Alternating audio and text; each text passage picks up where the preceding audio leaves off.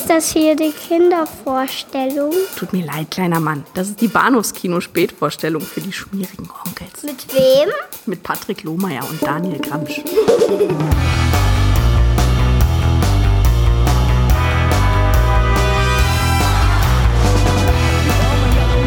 It's the night of the senior prom.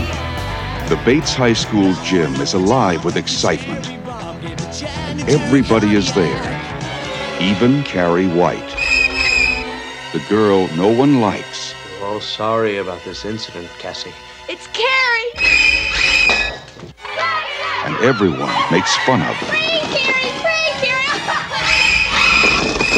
The girl who lives in that creepy house with her crazy mother. Help the sinning woman see the sin of her days and ways. Show her that if she had remained sinless, the curse of blood would never have come on her. The girl with the strange power. If I concentrate hard enough, I can move things.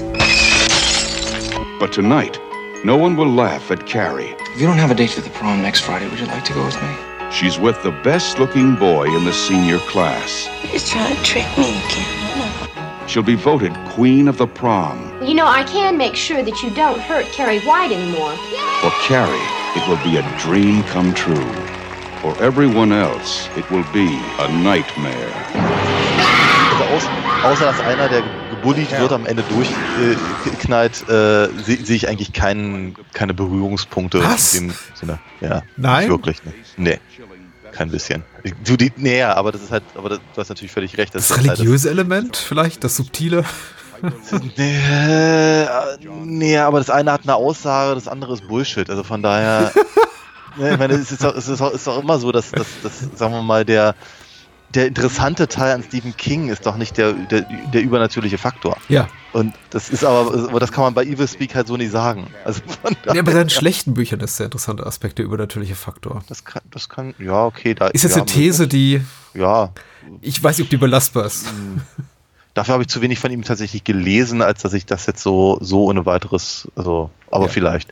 Aber gut, dass wir gleich so, schon so dabei sind. Ich glaube, dann können wir gleich anfangen und sagen, herzlich willkommen zu Episode 400 des Bahnhofskino. Mein Name ist Patrick und bei mir ist äh, des Satans jüngste Geburt. Äh, oh. Geburt. Daniel, hallo. Ausgeburt. Um Gottes Willen. Ah, ja, Halli, hallo auch. Ave Satanas. Genau, Philibus und wie sie alle heißen. Ja, ich fühle mich Mai das es zurückerinnert an vor, weiß ich nicht, vier, fünf, sechs Wochen. Richard Donner, Jerry Goldsmith, äh, diesen orchestralen Score Ja. mit den ja. Mönchschören oder Ja, aber beim Omen da hat das funktioniert. Ich meine, ich habe mich auch darüber lustig gemacht, aber trotzdem hat es ja grundsätzlich funktioniert. hier auch. Also ich finde, für, für das, was der Film will, erreicht er seine Ziele. Einfach jetzt mal so ins Blaue reingefragt. Das, ja, da würde ich, da würde ich nicht mal widersprechen wollen, ehrlicherweise. Ist, ja, ist ja nicht so, als hätte ich nicht irgendwie durchaus auch Spaß gehabt, ne, an, an äh, Evil Speak. Wir reden über Evil Speak. Evil Speak, darüber. der Teufelsschrei. Ach so? Ist, der, der, der hat einen Untertitel? Der hat einen deutschen Titel, ja, ja. Ach, ist mir was? auch erst heute aufgefallen, nachdem ich hier die, die, die, die Shownote zusammengeskribbelt habe. Das ist sowas. Über den sprechen wir heute. An erster Stelle. An erster Stelle, genau. Aber auch nur deswegen, weil wir, also zumindest ich bin ja wirklich der festen Überzeugung, dass der zweite Film, über den wir heute reden, vielleicht ein kleines bisschen gehaltvoller alles in allem ist, auch wenn er ähm, grob geschätzte fünf Jahre vorher veröffentlicht wurde, nämlich äh, die Palmers äh, Version von Stephen Kings Carrie. Die Powers Version. Klingt so, als seien da noch andere nennenswerte Versionen von Stephen Na, King's es gibt Carrie verschiedene, vorhanden.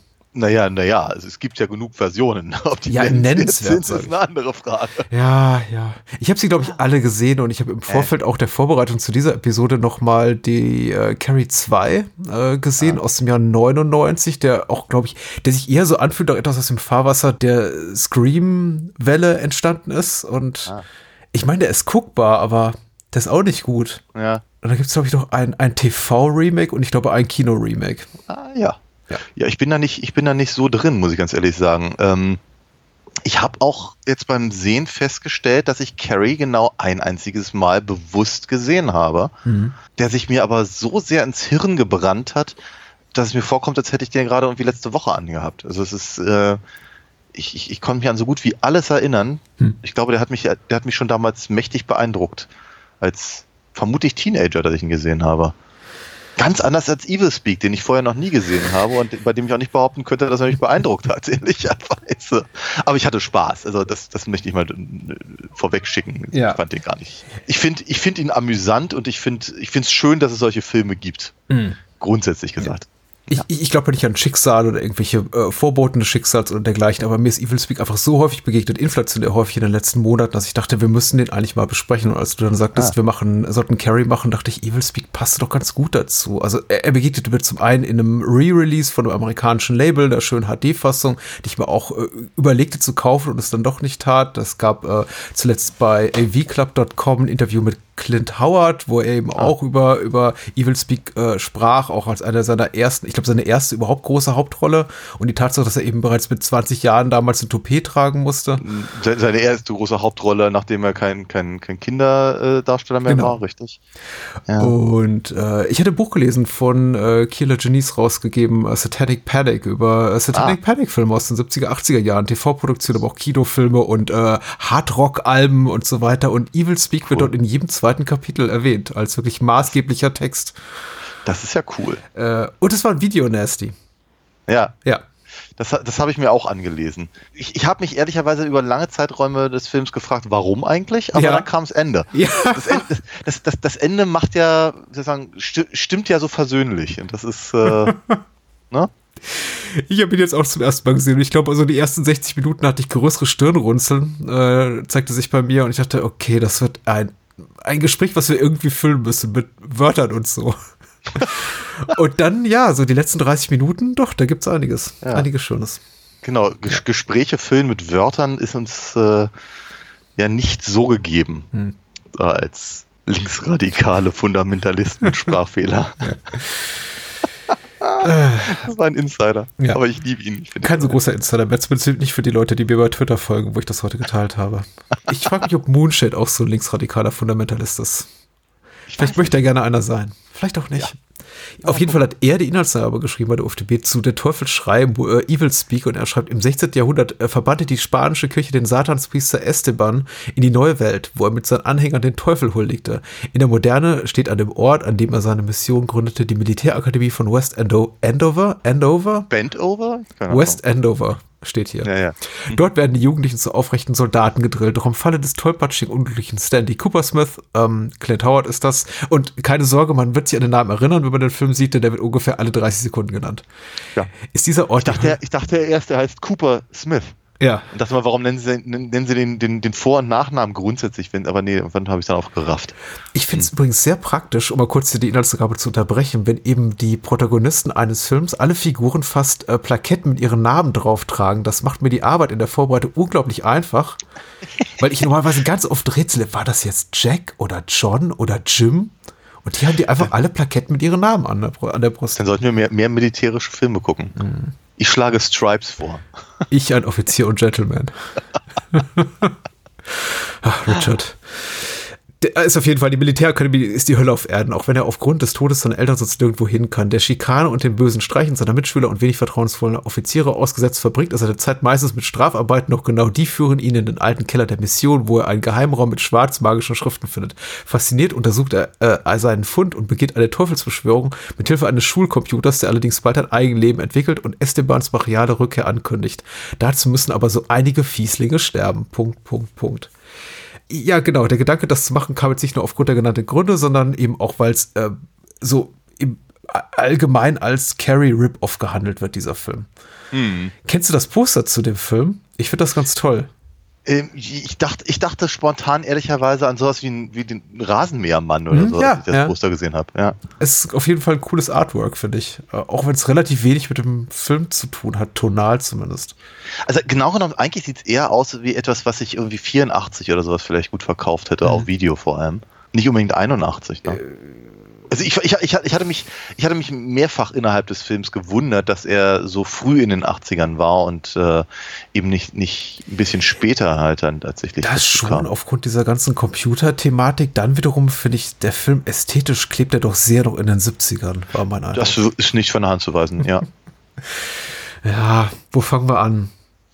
Ich mag den Prolog im 16. Jahrhundert mit Pater Esteban, Richard Moll. Ja, genau, würde gerade sagen. Night Männer in Kutten, Harry, Pentagramme im Sand. Ja, und das malt er nicht mal richtig. Hm. Aber ja, er schließt es nicht. Nein, ich hatte mich auch gefreut, dachte mir irgendwie, hey, das ist doch Bull aus Harrys wundersamem Strafgericht. Wundervoll. Ganz toll. Stimmt. Ähm, ja, nee, ich ganz, ganz ehrlich, als der, als der Film anfing, dachte ich auch so bei mir, ach, das könnte, ne? Und also auch mit den, mit den Koränen und all dem, also so ein, äh, könnte auch was Italienisches sein halt, ne? Also Filme der Art, wie wir sie auch schon vielfach hier hatten in den letzten 400 Episoden. Ähm, und da freute ich mich dann halt auch ein bisschen drauf. Und ich muss ja auch ganz ehrlich sagen, gegen Ende äh, nahm er ja dann wieder dieses Thema auf, in irgendeiner Form zumindest. Mhm. Äh, dazwischen nicht so sehr. Und ähm, ja, ich muss, ich muss wirklich feststellen, dass die Clint Howard macht, glaube ich, seine Sache wirklich gut. Mhm. Na, ich meine, er ist, ist einer von diesen Sch Schauspielern, die gestraft damit sind, im Alter nicht mehr so knuddelig auszusehen wie als Kind. Also ich, ich, nenne, ich nenne es das, äh, äh das äh, äh, Haley Joel Osbo Osmond, Osmond, Osborne. Da ist schon wieder das, dieses linksradikale Stottern ist da schon wieder. Ich hör's. Da ist wieder dieses Stottern, ja genau. Ich kann mich gerade nicht erinnern, wie der, wie der Junge aus äh, Six Haley Joel Osmond ist schon richtig, ja, ja. Ja, genau. Syndrom, ja, weil ja, und was, was das, das, was das Publikum irgendwie knuddelig, niedlich fand als Kind, verwechselt sich irgendwie ganz komisch. Mhm. Und Clint Howard ist, ja, sagen wir mal, er ist, er ist eine Type anzusehen. So. Mhm. Und das, das wird eben auch der Grund sein, warum er diese, warum er diese Rolle da bekommen hat. Aber er macht halt eine ganze Menge draus. Und ich glaube, also man kann ihm schon, man kann ihm nicht vorwerfen, dass er sich nicht äh, viel Mühe gibt, halt so die, den, den äh, gestressten, geplagten, armen Waisenjungen in der, an der Ja. Militärakademie zu, zu spielen. Also das ist schon alles gut und richtig. Ich finde halt, es stresst mich, sagen wir so. Mhm. Es stresst mich halt ganz gewaltig, weil alle sind zu ihm böse. Wirklich jede einzelne Figur, mit Ausnahme von äh, Luca Brasi, Mhm. der später auftaucht, also der Schauspieler von Luca Brasi. Aber ohne Grund. Nu- Sind, sind einfach nur, sind nur, nur fiese Menschen einfach offenkundig und er befindet sich halt mittendrin und jeder, den er trifft, ob es jetzt der Coach ist oder sein General oder die, äh, die Tante, die da irgendwie Geld spendet oder seine Mitschüler, Ja. es ist, aber sie, sie, sie, sie mögen ihn offenkundig alle nicht, weil Hm. die Extreme, in, zu denen sie gezogen werden, quasi im Laufe des Films, um ihn zu, zu quälen, kommen für mich eben auch, sagen wir mal, innerhalb des Films völlig aus dem blauen Dunst. Ich habe mich auch gefragt, was ist der Grund? Er ist eine unangenehme Type. Er ist ja in dem Sinne auch kein Sympathieträger. Jemand, mit dem man Hm. wirklich aufrichtiges Mitleid hat, war zumindest bei mir nicht der Fall. Weil er ist Ja. schon einfach, er ist schon. Äh, Eigenbrötler wäre noch irgendwie. Eigenbrötler trifft es, glaube ich, schon ganz gut, weil das ist, glaube ich, relativ wertfrei. Er ist kein wirklich ähm, Außenseiter, Sympathisant, Sympathieträger, aber er ist auch eben auch nicht der Außenseiter, von dem man sagt, der hat's verdient, der, so und nicht anders. Äh, Wenn er eben nicht will, dann, dann soll er es eben sein lassen und irgendwie da sich in, der, in, in die Ecke lümmeln. Aber ich weiß, ich, ich, will, ich würde auch nichts mit Cooper Smith zu tun haben wollen. Ja. Aber natürlich, dieses Mobbing ist ähm, vollkommen ungerechtfertigt, wie es immer ungerechtfertigt ist. Ja, natürlich, aber ich, ich glaube, das äh, trifft, trifft so meine, meine Gedanken halt dabei äh, verhältnismäßig genau, weil ich ihm auch denke, irgendwie, ja, pff, er tut mir schon leid. Hm. Ne? Und wie halt nochmal, Clint Howard macht da seine Sache wirklich gut und er ist sagen, ad- adäquat äh, bemitleidenswert.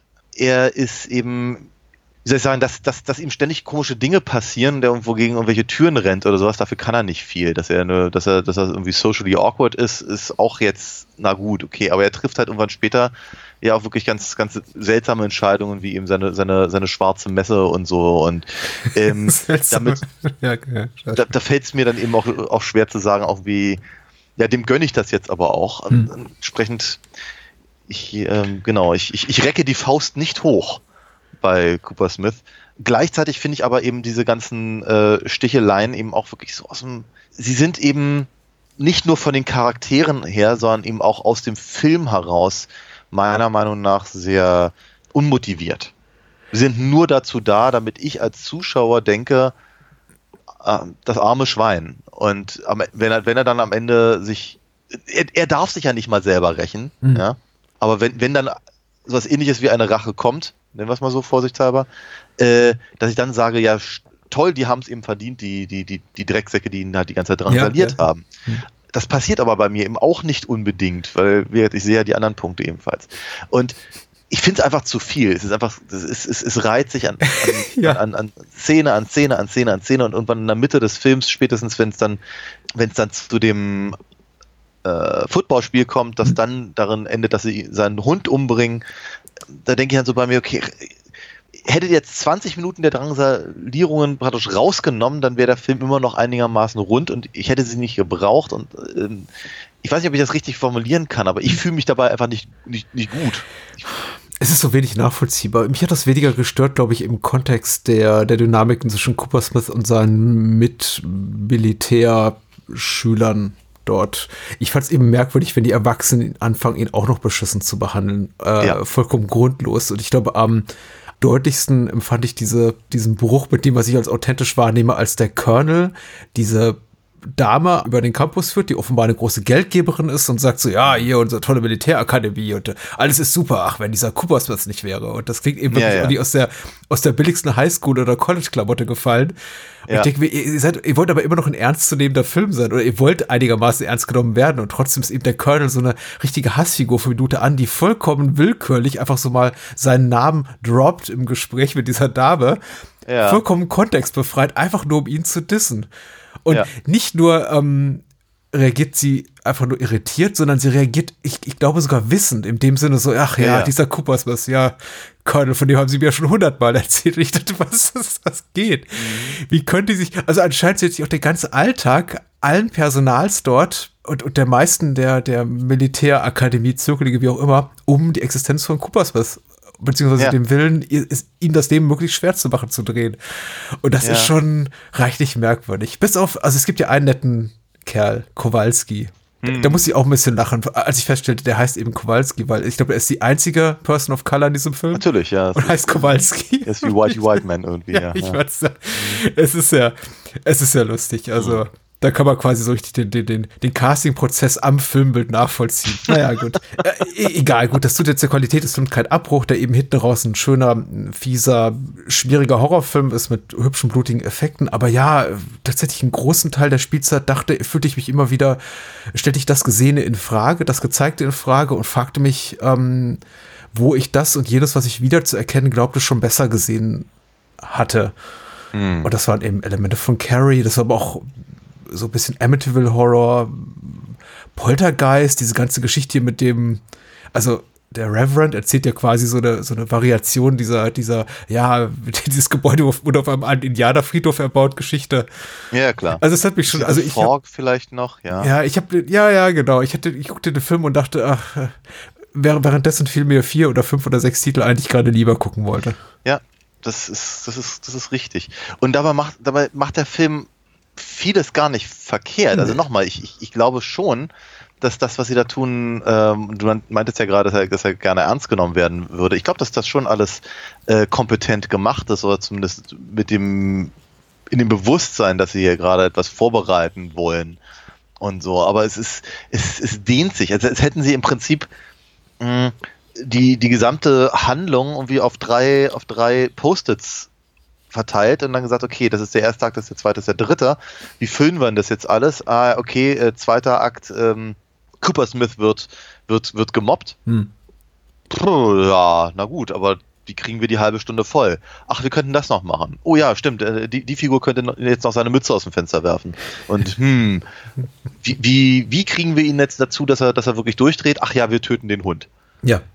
So, und ich finde, das ist, äh, ja, nochmal, es ist, es ist echt schwierig, weil ich eben nicht das Gefühl habe, dass das Ganze im Dienste einer, einer übergreifenden Aussage steht. Ja. ja es, ist, es ist wirklich das, das Einzige wäre halt irgendwie quäle nie zu, äh, ein Tier zum Scherz. Aber es ist, und es, das Tier in dem Fall wäre Cooper Smith vermutlich. Mhm. Aber das ist, das, das reicht ja nicht. Ne? Also die Aussage ist ja nur, guck mal, wir, wir haben ein paar schöne Splatter-Effekte, die wollen wir euch zeigen. Mhm. Das ist absolut legitim. Und die sind auch schön und die machen auch Spaß. Die letzte Viertelstunde des Films, wie gesagt, stimmt ein, ein, ein, ein milde äh, und, und es ist, ist sehr, sehr, sehr, sehr nett. Mhm. Und der Rest des Films ist, wie, wie kommen wir denn dahin? Ja. So. Und es ist eben ist vielleicht auch eine Budgetfrage. Ne? Also, wir haben jetzt irgendwie alles rausgepulvert für die, für die, für die netten, netten Kopf-Up-Effekte und so. Hm so richtig viel können wir jetzt uns nicht leisten. Ähm, na gut, aber was können wir machen? Na, wir haben halt hier diese, diese Akademie, dieses Akademie-Set.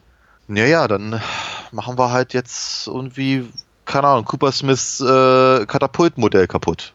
Ja. Oder so. Ne? Und, uff, es ist, es ist so dünn, das reicht halt nicht. Mhm. Also, oder es reicht, es, es, es würde halt drei oder vier Mal reichen, aber nicht sechs oder sieben Mal.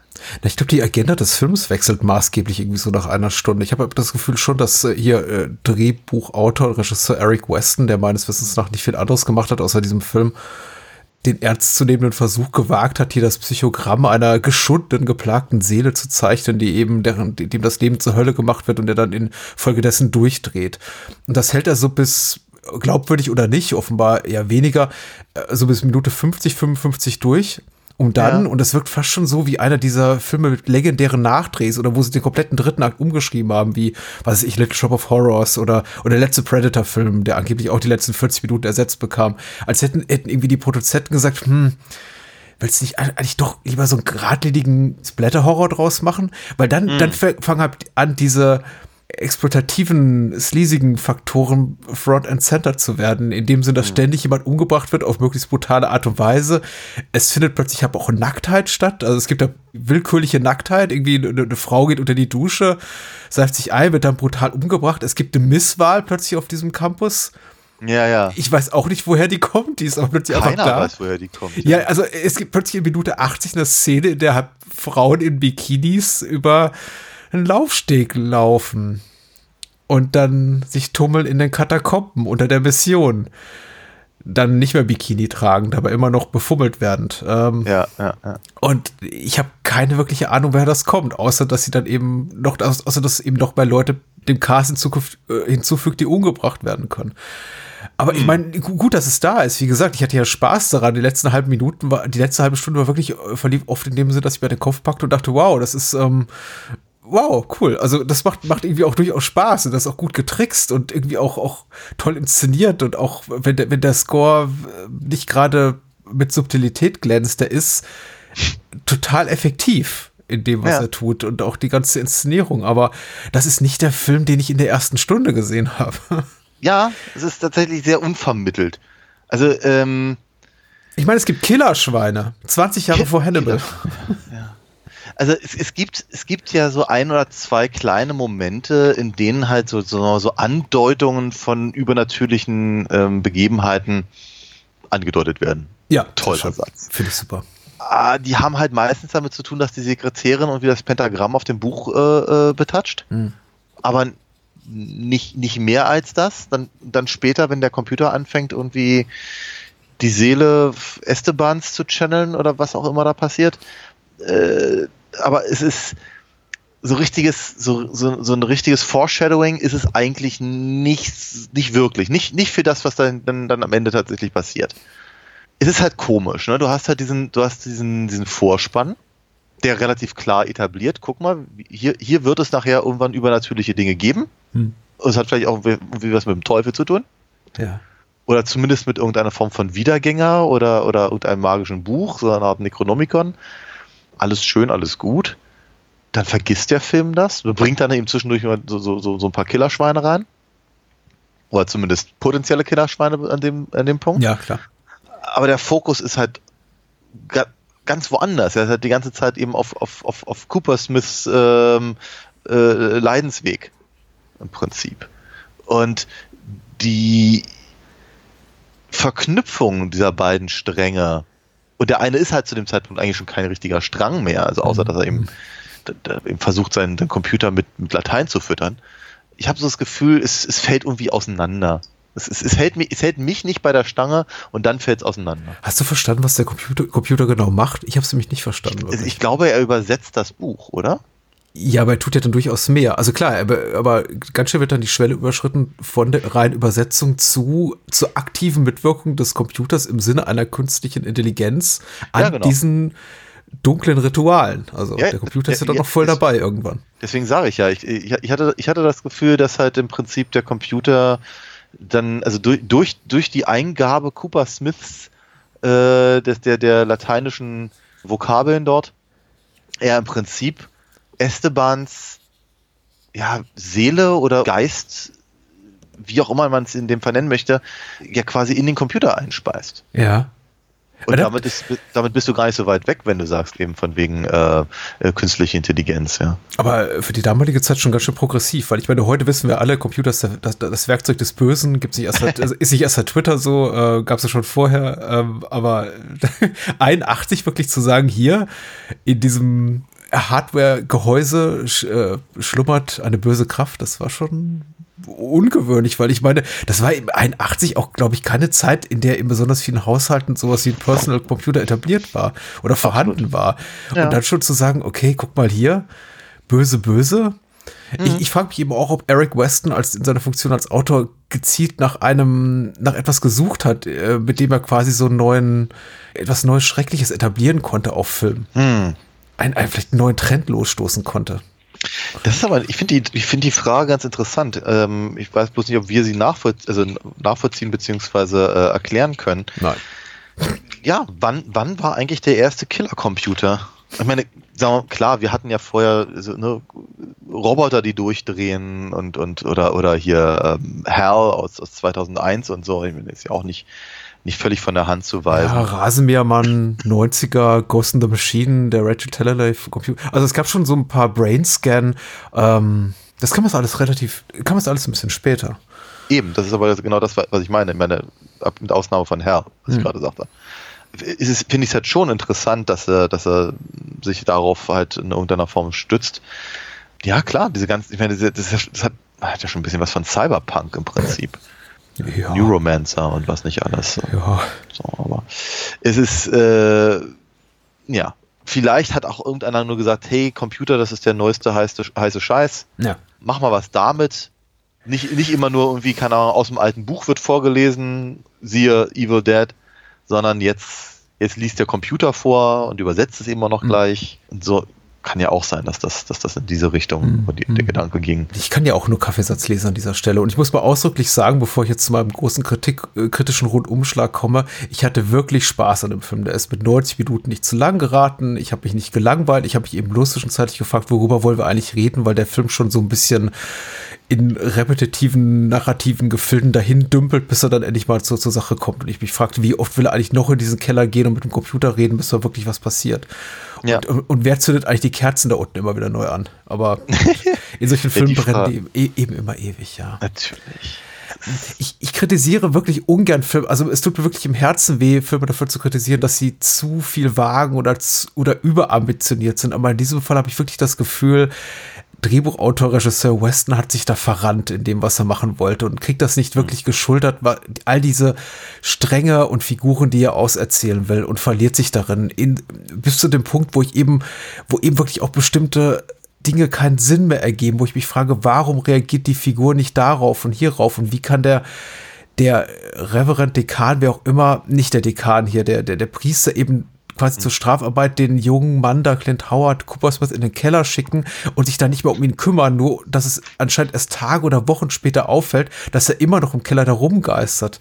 Mhm. Währenddessen ja auch ein Hausmeister, ich glaube Sarge heißt der, dort ja. tätig ist, dem aber auch anscheinend Tage und Wochen lang nicht auffällt, dass da äh, hier Cooper Smith seine, seine schwarzen Messen vorbereitet im Keller. Ja. Und ich meine, da brennen irgendwo auch 5000 Kerzen. Also man sollte das meinen, dass das schon irgendjemand mitkriegt, aber tut anscheinend ja, niemand. Der Sarge ist ja immer besoffen schläft halt. Ja, du hast recht, stimmt natürlich. Da wird dann ab und zu gezeigt, wie er aufwacht und, äh, was ist los? Äh. Und das soll, glaube ich, uns einfach vermitteln. Der kriegt ja. eh schon lange nichts damit. Aber das sind eben auch wirklich sehr billige erzählerische Kniffe, um große Unglaubwürdigkeit, Unglaubwürdigkeiten wegzubügeln und es funktioniert eben nicht. Und, äh Nein, weil der einzige Sinn und Zweck der ganzen Veranstaltung ist, uns eben über, über einen sehr, sehr langen Zeitraum immer wieder zu zeigen, wie eben äh, Cooper Smith äh, von, seinen, von seinen Mitschülern äh, mies, mies behandelt ja. wird. Damit am Ende dann eben dieser, die nach oben gereckte Faust in irgendeiner Form ähm, gerechtfertigt und, und, und Baba, also seine, die, die Übeltäter und seine Clique, äh, der Hauptübeltäter Baba, die, die sind ja auch zu allen anderen arschig. Auch zu den Mädels, nee. die sie dann angraben, die beim Bikini-Wettbewerb oder wo auch immer da teilnehmen. Und äh, ja, ja. die finden das aber ganz toll. Wobei ich glaube, das ist auch so ein Stereotype. ja, genau. Okay. Ja, natürlich, klar. Ja, ja. aus sowas speist sich doch die Incel-Szene. Also ja. von daher. Huh, du böser Junge. Gib's mir. Ja, fass meine Brüste an. Komm. Ei, ei, ei, hm. Ich rede nicht für alle Frauen hier.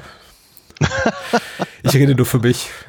oh, na denn. Ja. Aber, ähm, aber ganz ehrlich, ich, ich glaube, wenn der Film, und da ich, ich hoffe, so verstehe ich dich gerade richtig, aber ich glaube, wenn der Film nämlich tatsächlich genau das ist, was du gerade versuchtest zu beschreiben, nämlich eben sehr, sehr standardisierter, fast schon 0815, ich wollte nicht sagen Teenie-Komödie, hm. aber von der Sorte Porkies. Ja, klar wäre oder eben halt auch über, über den gesamten Zeitraum sich so verhalten würde, dann würde ich das alles noch ein bisschen verstehen können. Aber der Film ist ja irgendwie alles. Ne? Also zwischendurch ist er halt dann mal das, siehe eben Baba und Kumpels mit, mit Damen im, im Keller. Hm. Dann ist er aber eben äh, großes großes Drama, beziehungsweise so ein bisschen Oliver Twist, ja, der arme, das arme, arme Waisenkind, das da so geschunden wird. Ja. Und keiner hat ihn lieb und keiner versteht ihn und, und selbst, selbst sein, ne, die, die, die, also die Hundesache habe ich dem Film übel genommen, glaube ich. Das war das Einzige, wo ich wirklich sauer war. Absolut. Ich wollte aber noch vor, vorher noch was anderes äh, hinaus, nämlich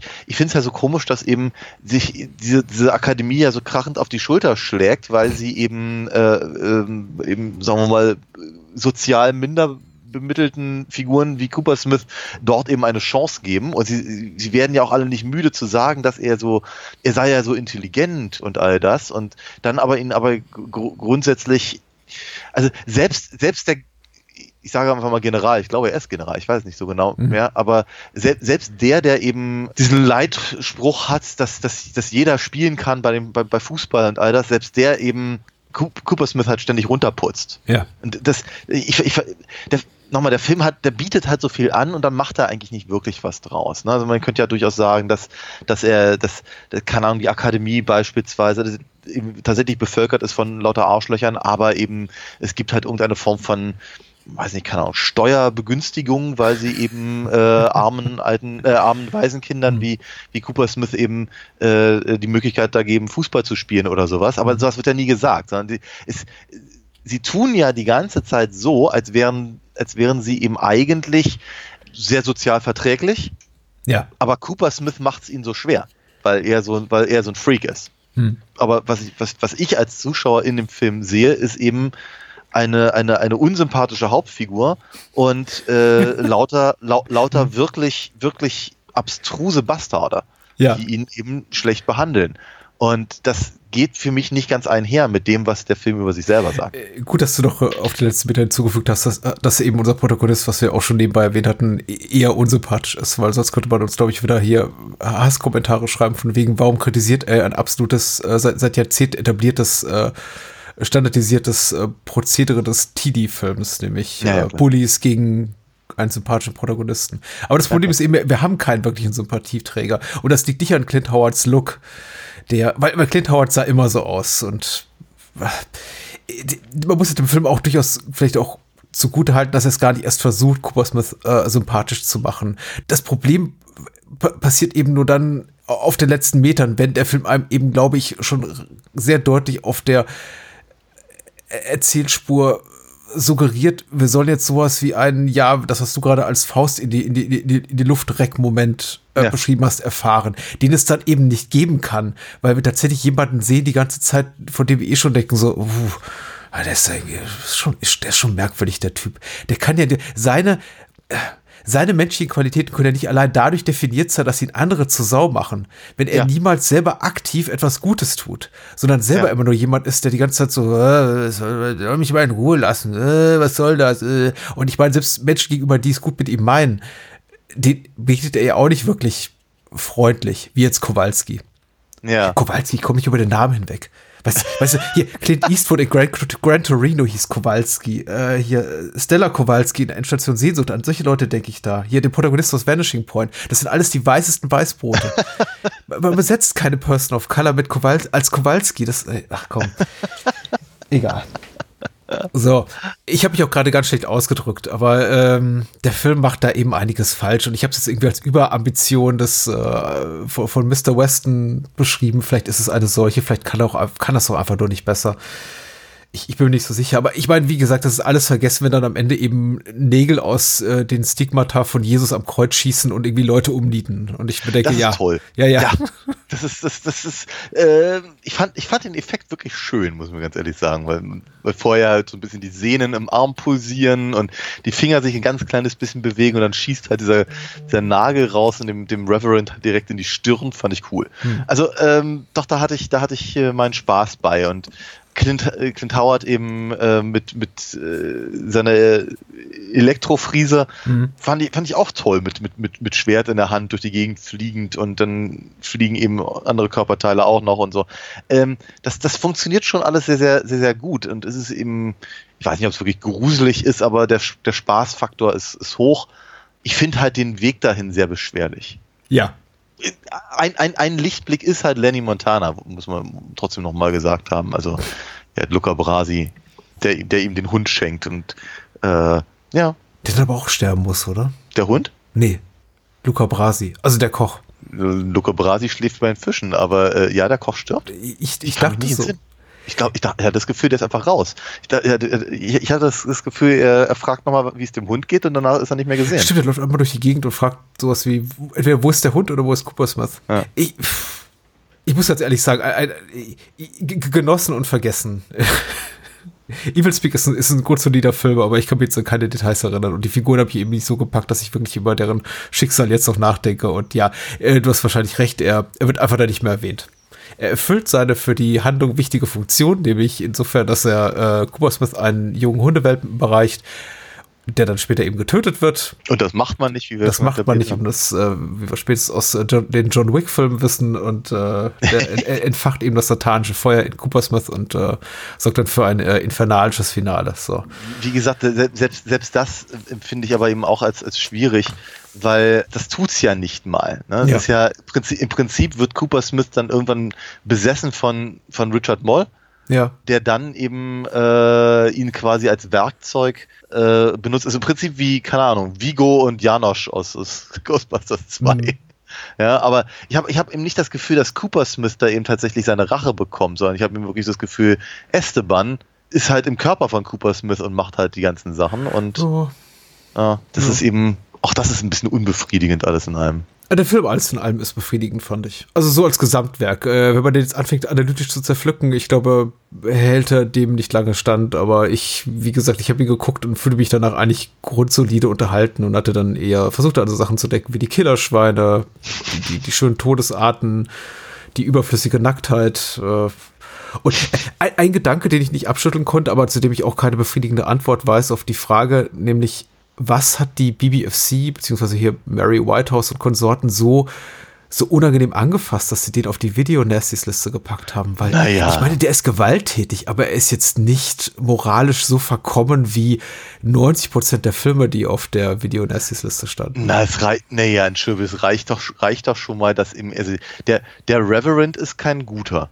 Es geht um schwarze Messen. Also sagt, Satan, das hast ja vorhin die Satanic Panic erwähnt. Das, das, das ist ja schon mal mhm. Grund genug. Dann wird der Reverend eben auch noch tatsächlich von, von Jesus quasi umgebracht, wenn man so möchte.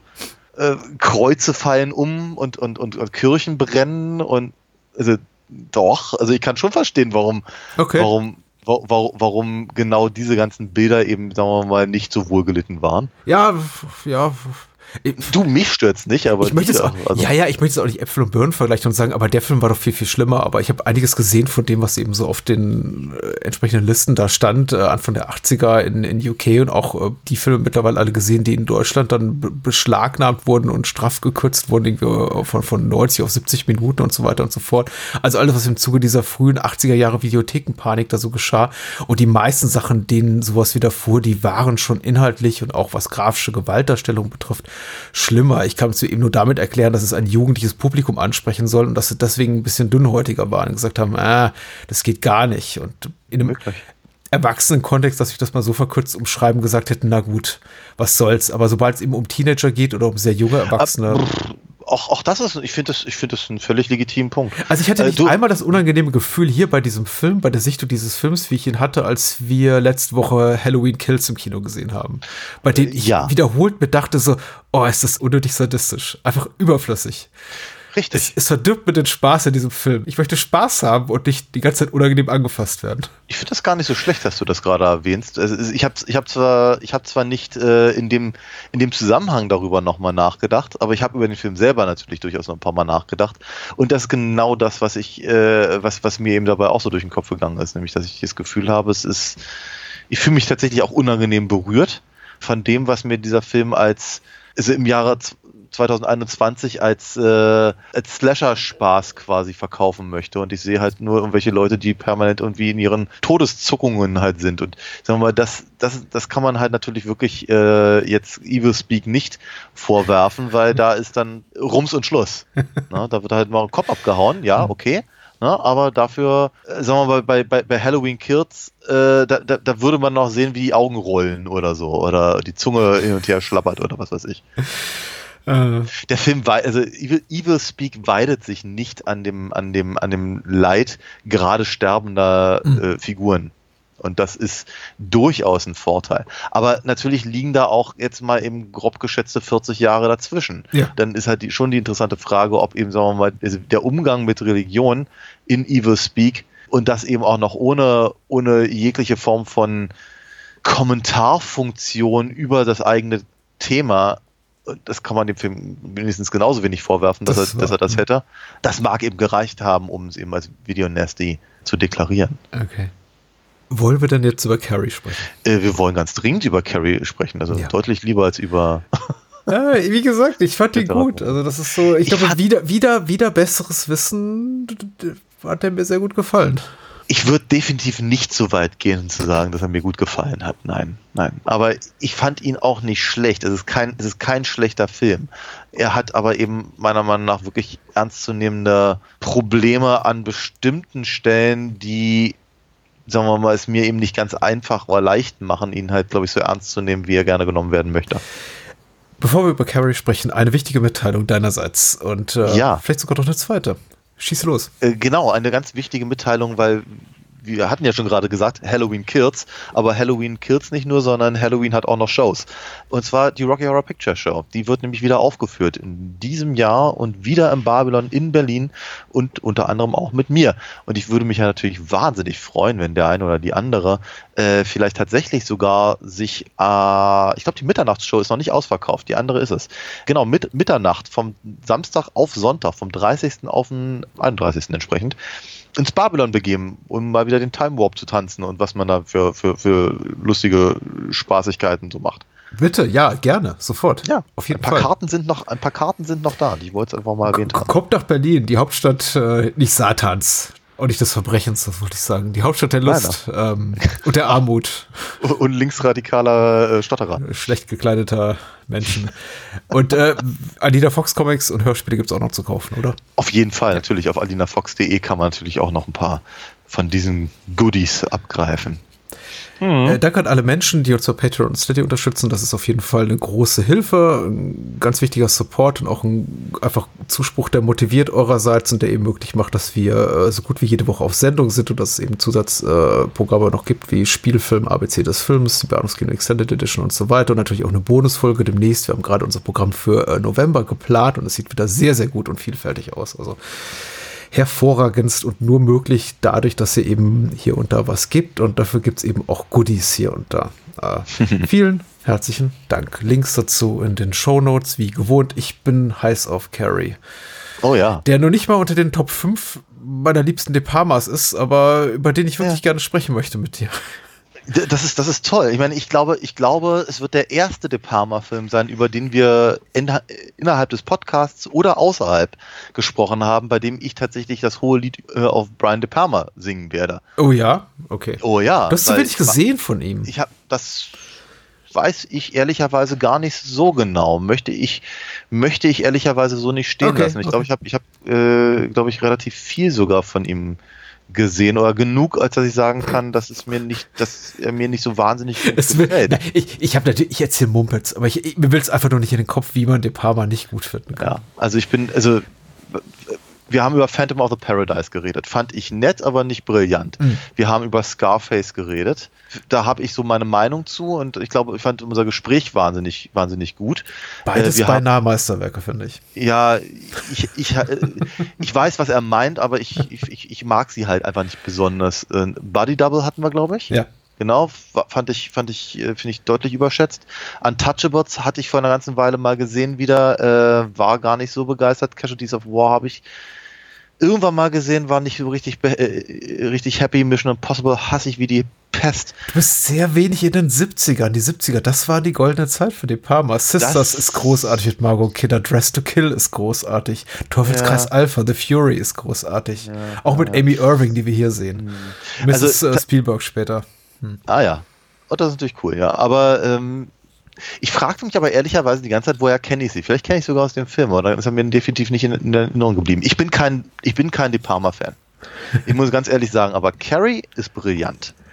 Ich war, ich war, wie gesagt, ich sag, äh, hoch begeistert ähm, und eben offenkundig stark geprägt, weil ich ich gehe stark davon aus, dass ich ihn gesehen haben muss im Fernsehen. Ich habe ihn definitiv nicht ausgeliehen. Ähm, etwa vermutlich, naja, so mit 14, 15 vielleicht, mhm. oder sogar früher. Ich, ich, bin mir, ich bin mir nicht mehr richtig sicher, aber er, er, hat mich, er hat mich unglaublich halt äh, äh, geschockt und ich glaube tatsächlich, dass äh, der einzige Grund, warum ich ihn überhaupt gesehen habe, war, ähm, weil Stephen King logischerweise draufsteht und weil John Travolta mit drin äh, mit, mit äh, äh, spielt. Ja. Ich erinnere mich noch sehr, sehr deutlich, wie ich äh, nach dem Film gedacht habe, okay, aber John Travolta war in zwei Minuten des Films? Ja. Vielleicht? Vielleicht waren es drei? Ja, John Travolta war ein ziemlicher Niemand zu dem Zeitpunkt. Also die Ach. erste Staffel von Welcome Back Cotter war, glaube ich, gerade gelaufen, aber ja. er war weit ja. davon entfernt, ein Superstar zu sein, genau. Ja, aber ich weiß eben auch noch wirklich sehr, sehr, sehr, sehr, sehr deutlich, wie, wie mich das eben äh, alles, alles schockiert hat und, und, und, und getroffen hat und wie, wie ich über bestimmte Dinge nachgedacht habe danach und also all, all die, all die Themen, die, sagen wir mal ehrlicherweise ein bisschen fernab von dem übernatürlichen, übergestülpten, ähm, keine Ahnung, Anziehungspunkt äh, der ganzen Story äh, ähm, ähm, sich abspielten. Ich glaube, die gingen mir halt viel, viel, viel, viel mehr durch den, durch den Kopf. Mhm. Ähm, und ich bin mir relativ sicher, dass ich deutlich unter 15 gewesen sein muss, weil ich glaube, ich, ich glaube, ich wusste noch nicht, dass Piper Laurie auch in Twin Peaks gespielt hat. Dann später, logischerweise. Das heißt, ich muss sie, muss den vorher gesehen haben. Ja. So naja, egal. Großartiger Film und ich äh, habe ihn seitdem aber auch nicht wieder gesehen.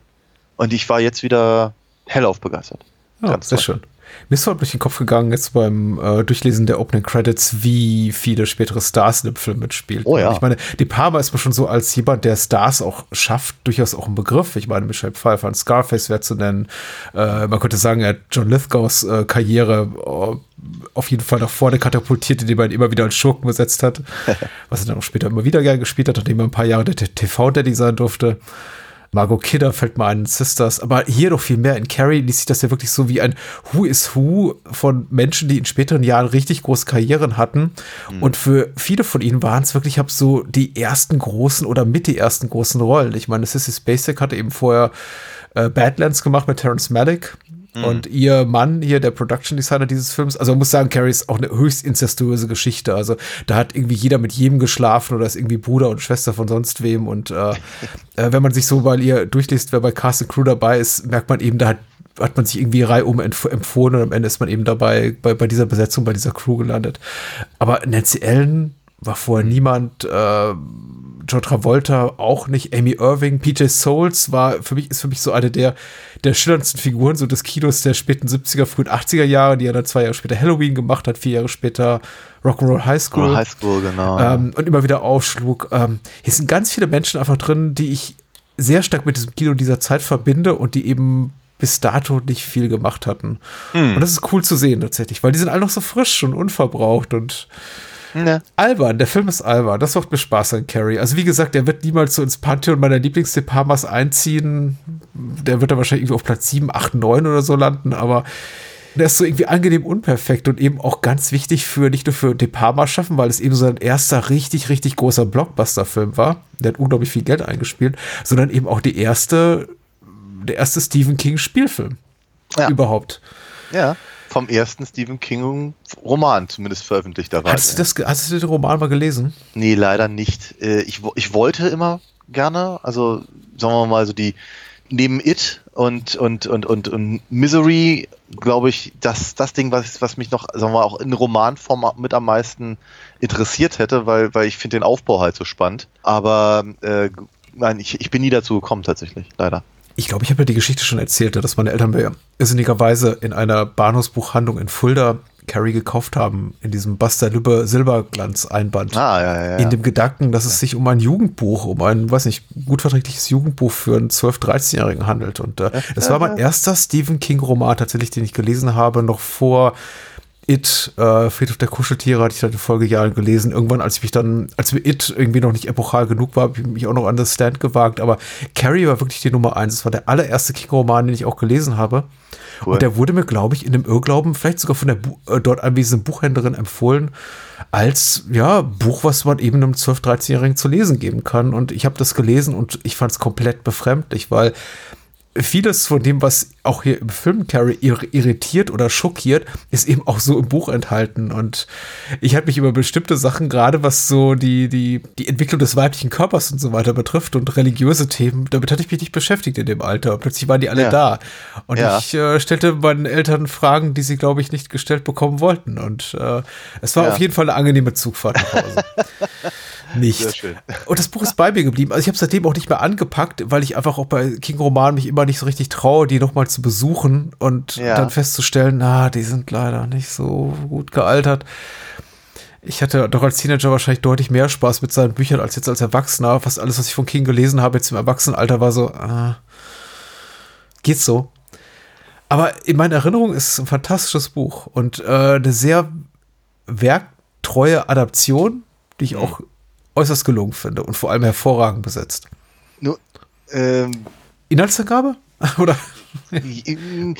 Vor, vorher würde ich dich ganz gerne fragen, inwieweit du das als werkgetreu hältst, dass eben, sagen wir mal, äh, die Geschichte halt hier im Film sehr geradlinig erzählt ist und eben nicht über verschiedene Erzähler, Erzählstimmen äh, aus unterschiedlichen Medien. Ja, gut, das ist ja natürlich die Erzählform, die wir aus, zum Beispiel aus Bram Stokers Dracula kennen, die so in ein, in ein, ein filmisches Narrativ nicht gut zu übertragen ist. Und in dem naja, Sinne aber kann man das dann als werkgetreu tatsächlich oder werkgetreu? Naja, inhaltlich. Äh, also äh, sie folgt sehr klar der Abfolge von Ereignissen, die auch im Buch geschildert werden. Okay, also, also, also Plottreue. Quasi. Genau, und die Figuren okay. sind eben auch okay. so gezeichnet wie im Buch. Und wenn ich jetzt tatsächlich ich an nach der Lektüre des Romans die zwei, drei, vier denkwürdigsten Momente des Romans nennen müsste und danach unabhängig ja. davon die des Films, würden die sich wahrscheinlich bis aufs Haar gleichen. Okay. Aber du hast natürlich recht, die Erzählform ist eine andere.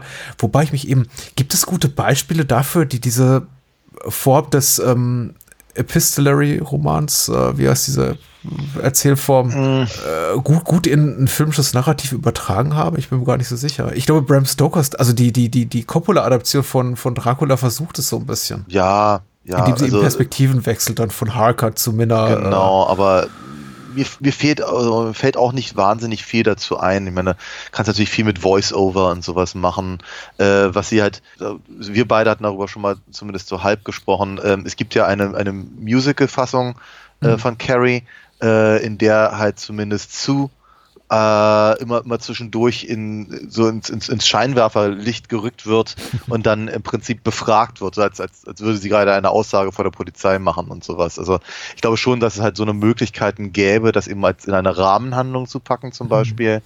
Ich, keine Ahnung. Ernsthaft, ich glaube, ich, ich, ich, glaube, ich glaube auch die 70er wären nicht der Zeitpunkt gewesen, um sowas auszuprobieren. Aber ich könnte mir schon vorstellen, wenn du wirst sicherlich keine Zeitungsschnipsel und sowas machen können und jetzt irgendwie noch irgendwie dringend noch eine Figur als Reporter oder sowas reinzubringen, der das dann, das dann, äh, der dann über Sachen berichtet oder sowas. Ich glaube, das wäre nicht zielführend all das. Aber ich könnte mir schon vorstellen, dass es grundsätzlich Möglichkeiten gäbe, eine äh, dieses diese ähm, fast schon Citizen Kane-artig, weißt du, eben einfach verschiedene Leute dazu zu bringen, ihre, ihre, ihren Teil der Geschichte in irgendeiner Form in Rückblenden zu erzählen oder mhm. sowas in der Richtung. Ich weiß, was du meinst, ja. Okay. Es gibt Möglichkeiten. Die hat Ja. De Palma nicht genutzt, aber das war eines Nein, der und ich wenigen finde es auch überhaupt nicht schlimm, aber ich habe auch das Buch nicht gelesen. Äh, und wenn du sagst, dass es halt dem, dem, dem Buch halt zumindest, was die Story angeht, äh, ähm, sehr genau folgt, dann bin ich ja zufrieden. Ja, wir hatten ja das Thema Werktreue zur literarischen Vorlage als Qualitätskriterium auch schon mal das Gespräch und haben Ja, dabei, sind dann dabei relativ schnell zu dem Punkt gekommen, dass es eigentlich relativ, dass für uns wenig, eine, geringe bis keine Rolle spielt. Ja, absolut. Äh, außer man hängt eben sehr am Buch und will das eins zu eins auf der Leinwand sehen und dann guckt man eben die Harry Potter Filme. Ja, wobei, äh, wenn, wenn, wenn, wir, wenn wir ganz kurz nochmal bei, bei, bei anderen äh, äh, King-Verfilmungen sind, ich meine, es ist schon interessant natürlich, dass, dass sie zum Beispiel aus der Misery-Verfilmung, darüber hatten wir ja auch schon mal gesprochen, eben genau, also praktisch die, quasi die Hälfte des Buches rausgelassen haben. Was schade ist, weil ich finde, dass es sich sehr, sehr, sehr gut ergänzt, dass im Prinzip die, die Geschichte von Paul, heißt der, glaube ich, im, im, im Krankenbett, sich halt im Prinzip über die, den Roman, den er im Krankenbett schreibt, in irgendeiner Form erschließt. Und äh, gleichzeitig ja immer behauptet wird, dass eben das, was er da schreibt, so, so, eine, so eine palpige Grütze sei, während man halt einen Pulp-Roman li liest und sich als Leser dann zwischenzeitlich die Frage stellt, okay, welcher Teil der Story interessiert mich eigentlich mehr? Das, was die fiktive Figur in dem fiktiven Roman Mhm. über eine andere fiktive Figur schreibt oder das, was ihm im, passiert im Krankenbett und all das. Das ist natürlich schon, schon, schon ein Aspekt, der dann eben einfach durch die Verfilmung halt komplett weggelassen wird. Mhm. Und die Verfilmung ist so toll, dass es nicht nötig ist, aber es ist schon eine Fragestellung, die man halt zumindest mal andeuten kann. Und gerade ein Roman, der eben, äh, äh, sagen wir mal, einen so sehr eigenwilligen Aufbau hat, wie es Carrie zu sein scheint, weil wie gesagt, ich habe es ja nicht gelesen, dann im Prinzip auf die, also zumindest, zumindest in der Erzählstruktur auf die, auf diese Punkte, also auf wirklich die reinen Plotpunkte zu reduzieren, finde ich ja auch durchaus eine interessante Entscheidung, weil aus meiner Sicht zumindest äh, es ja auch De Palma frei macht, sich anderen Themen zu widmen. Oder sie halt inszenatorisch und visuell mehr nach vorne zu holen. Ja. Ich sag mal der Jesus zum Beispiel. Ja, ich, ich glaube, darauf liegt auch De Palmas Leucht- Fokus. In diesem Fall hat Lawrence D. Cohen das Drehbuch geschrieben und äh, Ja. er ist eben derjenige, der sich auf die audiovisuelle Ebene nicht, nicht beschränkt, aber konzentriert zumindest. Und all das, was eben De Palma-Filme auszeichnet, zumindest für mich als Fan, der Einsatz irgendwie von, von langen One-Takes, äh, komplexen Kamerafahrten, Split-Diopter-Aufnahmen, äh, überflüssigen äh, Slow-Motion-Effekten und so. All das ist hier eben drin. Ja, total. Und ähm, ja, und seine Liebe zu Hitchcock. ja, Sehr, Hitchcock- sehr deutlich. Ja, ist ja auch nicht verkehrt. Nein, Also, überhaupt nicht. Es war kein Vorwurf. Man soll sich halt am besten messen. Wenn es gut gelungen ist, ist es ein Hommage. Wenn es schlecht war, dann ist es ein Rip-Off. Äh, in dem Fall, ja, genau. Dafür hat der, in- ist er inhaltlich äh, Carrie so weit weg von Hitchcock, wie es nur eben geht, oder zumindest vom, vom frühen Hitchcock. Äh, über den späteren kann man da vielleicht noch streiten, aber Ja. äh, lass mal zum In Inhalt kommen. Äh, Cast hat wir weitgehend schon erwähnt. Äh, ansonsten viele weitere, weitere Kollaborateure hier am Werk. Äh, Jack Fisk, wie gesagt, der Production Designer und damals auch, glaube ich, schon Ehemann oder zumindest Partner von Sissy Spacek. Die sind bis heute ähm, verheiratet. Genialer Production Designer, unter anderem von äh, Phantom of the Paradise und anderen De Palma-Filmen. Eraserhead, There Will Be Blood, äh, Badlands. Also ein Mann, der eigentlich immer verantwortlich ist für schöne Filme und der gesagt hat zu seiner Frau Sissy Spacek, mach das mal, das ist gut. Und sie hat es dann auch getan. Äh, Paul Hirsch am Schnitt, Pino Donaggio hat den Score geschrieben, auch eben beides äh, Menschen, mit denen De Palma immer wieder zusammengearbeitet hat. Äh, viel wichtiger, was schreibt Moonshade bei der OFDB? Natürlich, hey, Natürlich, über, Es- Ich, ich, ich finde es ich find's eigentlich nur angebracht, ne? dass, dass, dass Moonshade zweimal in unserer 400. Episode dabei ist. Äh, das gehört sich irgendwie so, finde ich. Ja, er schreibt, die junge Carrie ist vom Leben stark gebeutelt. Die Mutter ist eine religiöse Fanatikerin und in der Schule gilt das schüchterne Mädchen bei allen nur als Freak. Als während der Dusche nach dem Sportunterricht zum ersten Mal relativ spät für ihr Alter ihre Periode einsetzt und sie dadurch und sie durch Unwissenheit in Panik gerät, spielen die Klassenkameradin einen bösen Streich, für den sie hart bestraft werden. Dabei machen sich bei Carrie erstmals telekinetische Kräfte bemerkbar. Als der Schulball naht, planen die Mitschüler einen weiteren grausamen Streich aus Rache, doch sie ahnen nicht, welches Inferno sie damit entfachen werden. Punkt, Punkt, Punkt. Ähm, interessant hier im Cast zu nennen, vielleicht Amy Irving, die äh, größte Sympathieträgerin unter den Mitschülerinnen, die dann später auch, eben, ich glaube, zwei Jahre später mit De Palma The Fury machten, äh, machte mein, ich glaube, mein Lieblingsfilm von Brian De Palma, Teufelskreis Alpha, in dem es auch wiederum um Telekinese geht. Ah ja. Ein dankbares Thema. Tja. Die, die hat es gefallen, deswegen übrigt sich die Frage, aber was hat dir besonders gut gefallen? Das ist eine gute Frage. Also äh, ganz, ganz abgesehen davon, ich glaube, Sissy Spacek ist fantastisch. Es ist absolut, absolut unglaublich, was das, was, was das Mädel da ähm, ähm, leistet. Ich weiß gar nicht, wie alt sie tatsächlich war, als sie die 16-Jährige gespielt hat. Äh, vermutlich ein bisschen älter, würde ich mal denken. Oh ja. Äh, ganz abgesehen davon, ich finde, ich finde alle, alle Highschool-Schüler und Schülerinnen sehen halt einfach deutlich älter aus. Vielleicht war es aber auch die Zeit, ich weiß es ja, nicht. Ja, Basic war schon 27 oder 26. Ja. Ah ja, okay. Aber es ist, es ist, es ist wirklich, es ist unglaublich, äh, wie, wie, wie sehr ich halt praktisch da, also im Gegensatz zu, ähm, zu Cooper Smith jetzt hier, eben mit Carrie halt so, so mitfühle und, und was, was äh, Sissy Spacek einfach über, über ihre Augen zum Beispiel einfach transportiert an, an, an äh, also diese, diese, diese, diese Panik in der Dusche ist äh, physisch spürbar in mhm. irgendeiner Form. Und es ist ja nicht so, als würde ich das eben rein körperlich in irgendeiner Form äh, nachempfinden können, die, die, diese, diese Erfahrung. Ähm, aber der, der Film lässt mich halt spüren, eben mit welcher Übermacht halt diese, pa diese, diese Panik über das Mädchen halt reinbricht. Mhm.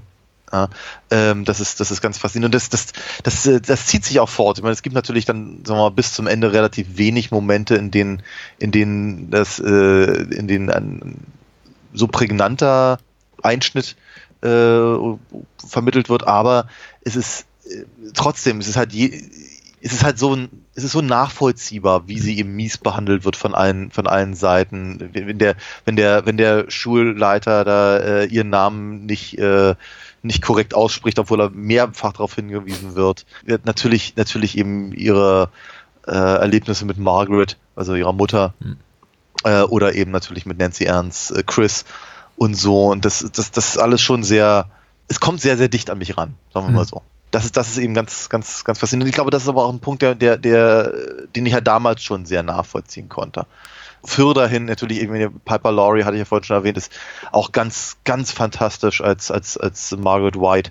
Eine, eine wirklich gruselige, überlebensgroße Figur. Und sie wird ja auch meistens so inszeniert, dass sie, dass sie über einem, äh, also über, über mir als Zuschauer eben auch, auch, auch äh, steht. Und hu, eine a nasty piece of work, wie man so sagt der Film, der Film ist aber eben auch durchaus, ist, er hat so seine sleasigen Momente, er hat seine campy Momente, das ist alles sehr, sehr schön, weil es so ein kleines bisschen auch, sagen wir mal, aus der, aus dem, aus diesem tiefen Tal der Trauer auch mich ab und an mal rausholt. Also ich meine, John Travolta und Nancy Ann im Auto sind wundervoll.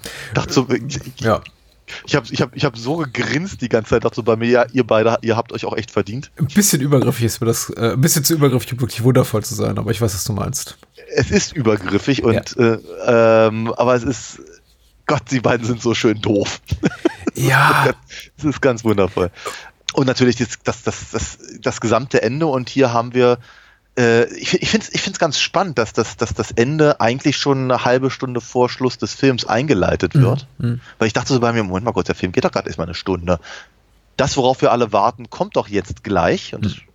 Stimmt auch, es kommt mehr oder weniger dann auch gleich. Was passiert dann jetzt da noch, noch, noch, noch so lang? Und da passiert halt eine ganze Menge aber äh, dass eben, sagen wir mal, das Ding eben nicht endet mit einem, mit, äh, mit, mit der, der, der großen Zerstörung auf dem, auf dem Abschlussball, sondern eben dann noch, noch, noch 20 Minuten nochmal richtig ans, ans auch emotional Eingemachte geht und so. Also das ist schon, ist heftig. Tolle Effekte, tolle mhm. Tricks, sehr, sehr, sehr, sehr schön gefilmt, unglaublich spannend und da sage ich eben auch, äh, die, die Liebe zu Hitchcock funktioniert halt für mich hier halt wahnsinnig gut, weil ich eben sehr ja, äh, De Palma hat eben vom Besten gelernt und er weiß, wie er es hier einsetzt. Diese, diese ewig lange Fahrt, die, die, die, die Schnur hoch bis zum Schweineblut. Mhm. Und dann, dann, wir wissen es, aber das, aber, aber die Figuren wissen es nicht und dann darf Sue das erkennen und wir als Publikum sagen, oh, hoffentlich, hoffentlich kann sie noch schnell äh, ähm, Miss, Miss, Ach, Miss Collins, die Miss Sportlehrerin. Collins, genau. Genau, äh, Desjardins, glaube ich, im, im, im, Buch. Betty Buckley spielt übrigens in der, in der Musical-Fassung die Mutter von Carrie. Ja, genau, ja. richtig. Hat, hatte sie gemacht, ja. Interessant ist, aber egal.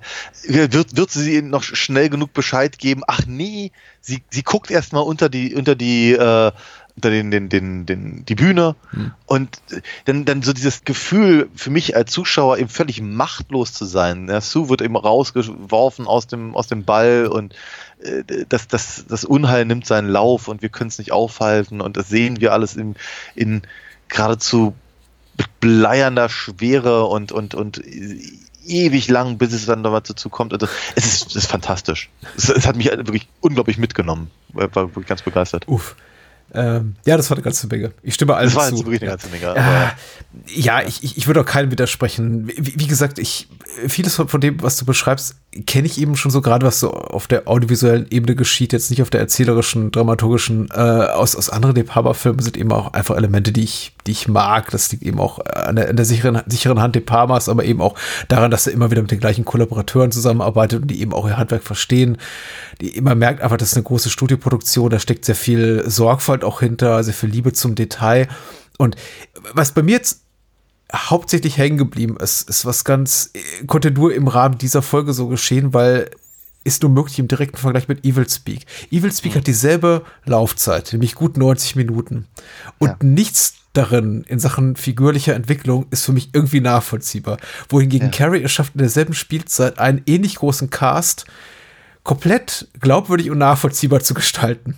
Ja. Egal wie eklig die Figuren sind oder wie gut oder wie shady oder wie ambivalent gezeichnet. Es ist für mich alles nachvollziehbar. Durch ganz kleine, geschickte Handgriffe, erzählerische, indem wir irgendwie so, so, so, so, kleine Momente zeigen, auch in alltägliche Dynamiken zwischen den Figuren. Wir sehen auch zum Beispiel, was Chris antreibt, die ja einfach nicht nur ein Baddy ist, sondern offenbar auch in einer toxischen Beziehung gefangen ja. mit eben hier Billy, John Travolta, der eben auch gerne mal zulangt.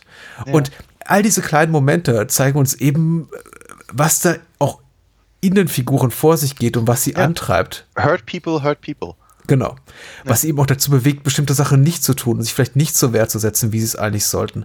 Und das ist unglaublich, unglaublich geschickt und das unglaublich ökonomisch gemacht, in einer so kurzen Zeit das so eindringlich zu erzählen, die es dann ja. eben auch wirklich gestattet zu sagen, wir kommen bereits nach, ja, 50, 55 Minuten, rund einer Stunde, richtig quasi so zum Showdown. Und dann äh, schwappt so der gesamte emotionale Ballast, den der Film aufgebaut hat bis zu diesem Zeitpunkt, so komplett über uns herein.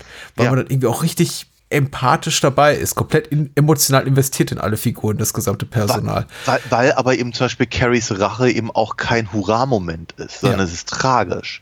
Es ist praktisch, wir, wir, wir sehen halt, wie diese, wie diese junge Frau halt gebrochen wird über den, über den Verlauf der ersten Stunde oder und dann eben aufgebaut wird durch durch Sus Plan und und, und uh, Tommy hm. und seine seine seine 70er Jahre Kräuselmatter äh, nur um dann halt ganz schnell wieder runtergebracht zu werden und das ist halt wir wir wir wir fühlen halt im Prinzip die die Zurückweisung und und und in, in all das all, all, all den Hass und so und können uns aber auch nicht dran freuen, weil es ist ein sie gewinnt ja nicht. Ganz im Gegenteil, sondern sie verliert die Kontrolle oder äh, trifft die falsche Entscheidung. Und ähm, da wir wissen, dass eben andere Figuren mindestens genauso oder zumindest auf einer wenn dann eben auf einer anderen Ebene äh, auch so ihre Problemchen halt mit sich rumtragen, mhm. es ist kein, es ist, es hat nichts Befriedigendes. Mhm wenn sie, wenn sie da äh, den, den, den Abschlussball ähm, in Flammen aufgehen lässt. Weder für Carrie als Figur noch für, für uns noch für die Beziehung äh, äh, von Carrie zu ihrer Mutter oder eben die, äh, die, die, die anderen Figuren, die eben alle ins Gras beißen müssen. Und damit hat das eben was, was ja, sehr, sehr, sehr, sehr tragisches tatsächlich. Und das, das gleich eben auch der Tonalität, die das Buch hat, dass ich nie als besonders spannend oder schauderhaft im Sinne einer Horrorstory äh, wahrgenommen habe. Und ich glaube auch äh, Stephen King selber hatte zu dem damaligen Zeitpunkt nicht wirklich die Ambition, einen, einen Horrorroman zu schreiben ein hm. Gruselroman zumindest im klassischen Sinne, sondern eher ein, ja, vielleicht irgendwie psychologisch bedrückendes Coming-of-Age-Drama, wie auch immer, mit übernatürlichen Elementen. Ich weiß, wie ich es am besten umschreiben soll. Aber ja. es erfüllt noch nicht alle Standards äh, späterer King-Werke, die sehr viel mehr auf vordergründige Horroreffekte äh, gemünzt hm. sind und dann eben auch darin eben diese ganzen psychologischen Elemente einfließen lassen, aber eben schon immer so enden mit, ja, und dann kam das Monster raus. Ja, ja, Dahingehend unterscheidet sich eben Carrie in dieser Melancholie, finde ich, von vielem, was in späteren Werken Kings zu finden ist. Und das transportiert eben De Palma auch wirklich super auf die Leinwand. Wie gesagt, auch mit Unterstützung durch das wirklich gute Drehbuch von Lawrence D. Cohen und Sissy Spacek und Co. Die machen alle ihre Sache ganz toll. Aber ja, das ist unglaublich gut gelungen tatsächlich. Und mich überrascht auch mal wieder beim Wiedersehen, wie kurz das Ganze ist. Ich glaube, der Film kann auch so ökonomisch erzählen, die Figuren so gut schildern, weil er eben aus dem übernatürlichen Element, nämlich Carries telekinetischer Begabung, von Beginn an kein Geheimnis macht. Ja. Und erstmal ganz klar macht, da ist mit der ist irgendwas im Gange, die kann Sachen bewegen mit ihren Gedanken, da fliegt ein mhm. Aschenbecher, da platzt eine Glühbirne, äh, mit der Frau ist nicht zu spaßen. Und ähm, im Grunde ist, ist zumindest mein Empfinden jetzt auch wieder gewesen, auch signalisiert im weitesten Sinne, ich habe an diesem ganzen Horrorzeug gar nicht dem, dem geht gar nicht mein primäres Interesse. Das ist eben ja. einfach da. Aber ich nutze das nicht zur Spannungsförderung. Die Spannung kommt durch die figürlichen, die, die oh, interpersonellen ja. Dynamiken. Ja. Äh, was macht Chris als nächstes? Welche Gemeinheit denkt sie sich als nächstes aus? Wie reagiert Carrie, die, die arme, gebrochene Seele darauf? Meinen es irgendwie äh, hier ähm, äh, Sue und, und, und Tommy ernst mit ihr oder sind sie auch irgendwelche hinterfotzigen Bastarde? Und das ist sehr viel spannender als diese ganze oh, Sache, keine Ahnung, wann geht die Schule endlich in Flammen auf? Das, Die Frage treibt mich nicht um. Absolut, absolut, absolut. Ich meine, das ist halt, aber ich glaube, das ist eben auch ganz gut beobachtet. Ich meine, ich empfinde halt immer diese, diese, das, das, was ich von King gelesen habe, und das ist halt nun mal nicht viel, aber ich finde, empfinde diese, diese ganzen Aspekte immer schon interessanter hm. als das Monster der Woche oder des, des, des, des Kapitels. ähm, und, und sagen wir mal so die Ab, Abhandlung über Angst und über, über die, die Konsequenzen und, und, und wie, wieso Figuren so werden, wie sie werden, finde ich halt den, den deutlich spannenderen Teil als, äh, keine Ahnung, Clowns mit Luftballons oder so. Ich habe oftmals das Gefühl, dass das, sagen wir mal, eher so Mittel zum Zweck ist, sich mit anderen Sachen auseinanderzusetzen. Und hier bei Carrie scheint Stephen King eben ja vor allem angetrieben worden zu sein äh, von dem Leid von, von, von, von Außenseitern und äh, eben auch der ein oder anderen Überlegung, was eben äh, bestimmte äh, Verhaltensweisen, gerade natürlich im, im, Zusammenhang mit der Mutter äh, eben aus, aus äh, Heranwachsenden äh, mhm. macht und, und wie, wie, wie, wie gemein eben tatsächlich Schüler sein können und all diese ganzen Sachen. Und das empfinde ich eben auch als erschreckender als eben irgendein widerliches Monster aus dem Weltall oder sowas. Ja, weil ich glaube, hm, ich glaube, was viele Filmschaffende vergessen, ist, dass, dass tatsächlich auch, dass das diese übernatürlichen Elemente einem Film ganz oder auch einer, einer literarischen Erzählung die, die, die Spannung rauben können, indem du eben auch eine Figur als vielleicht gerade gleich, gleich als zu machtvoll etablierst. Es nimmt der ganz, der, der bodenständigen Geschichte, die der Film eben auch erzählt, über ganz weltliche Probleme, also ich sage jetzt ganz weltliche Problem, ich, ich umschreibe die Situation, der Carrie äh, lebt als weltliches Problem, nämlich dass sie in einer offenbar äh, toxischen Beziehung mit ihrer äh, streng religiösen Mutter lebt, die sie missbraucht und äh, sie gemobbt wird alltäglich in der Schule. Das ist jetzt nicht alltäglich, aber es ist zumindest etwas, was es gibt in der echten Welt da draußen und eben ja, auf äh, hier auf eine fiktive Ebene gehoben und äh, entsprechend dargestellt wird. Aber dass das eben viel spannender ist, als zu sagen, okay, hier passiert was ganz Fantastisches. Und äh, in, dem, in, dem, Moment, in dem du eben diesen übernatürlichen Faktor zu sehr in den Mittelpunkt rückst, nimmst du damit dieser echten, sehr dramatischen Geschichte, und da gibt es ja nicht nur diese eine, sondern eben auch noch viele andere Figuren hier in diesem Spiel, das ganze Gewicht und die Möglichkeit, voll ihre Wirkung zu entfalten, wenn du immer im Hintergrund stehen hast, ja, aber am Ende gibt es irgendwie einen riesen Feuerstrahl aus dem Himmel und Blitze schießen aus den Augen und äh, fliegende Untertassen greifen an und damit ist irgendwie alles erledigt. Ich, hm. ich, ich komme nicht davon weg, eben von der Tatsache, dass der Film das fast beiläufig einfließen lässt, dass diese Fähigkeiten von Carrie eben da sind, aber in ihrem Leben keine wirklich wichtige Rolle spielen. Und wenn sie eben eine Rolle spielen, dann sind sie niemals so für den vordergründigen Effekt. Dann sind sie eben dafür da, dass Carrie sagen kann, sich irgendwie von ihrer Mutter lossagen kann, für diesen einen wichtigen Moment, nämlich zum Ball zu gehen und zu sagen, hier, du weißt, was passiert, wenn du mich nicht in Ruhe lässt. Es wird auf ja. eine ganz banale, fast schon belanglose Ebene runter reduziert, auf etwas fast Alltägliches. Mhm. Und hm. das finde ich hier eben auch ganz spannend und ich glaube nicht, dass ich es gerade richtig formulieren kann. und irgendwie auch so widersinnig zu dem, was, glaube ich, ein, die meisten anderen Horrorfilmregisseure ist der völlig falsche Ausdruck, die anderen Menschen, die an so einer Produktion beteiligt werden, aus so einem Stoff gemacht hätten, die gesagt hätten, okay, weißt du, worauf die Leute Bock haben? Mhm.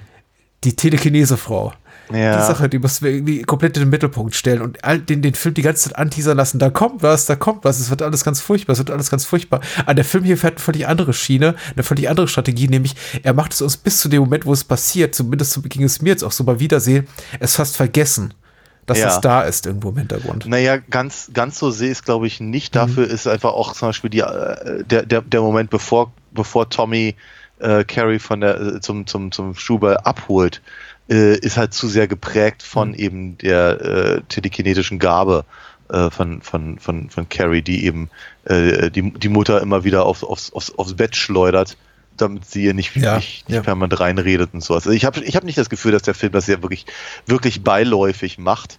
Ähm, aber er, aber wo ich dir absolut recht gebe, ist, dass es eben nicht vordergründig macht. Für den Film ist es halt eigentlich eher ein weiterer Aspekt dafür, warum Carrie eben nicht ist wie, wie alle anderen. Hm.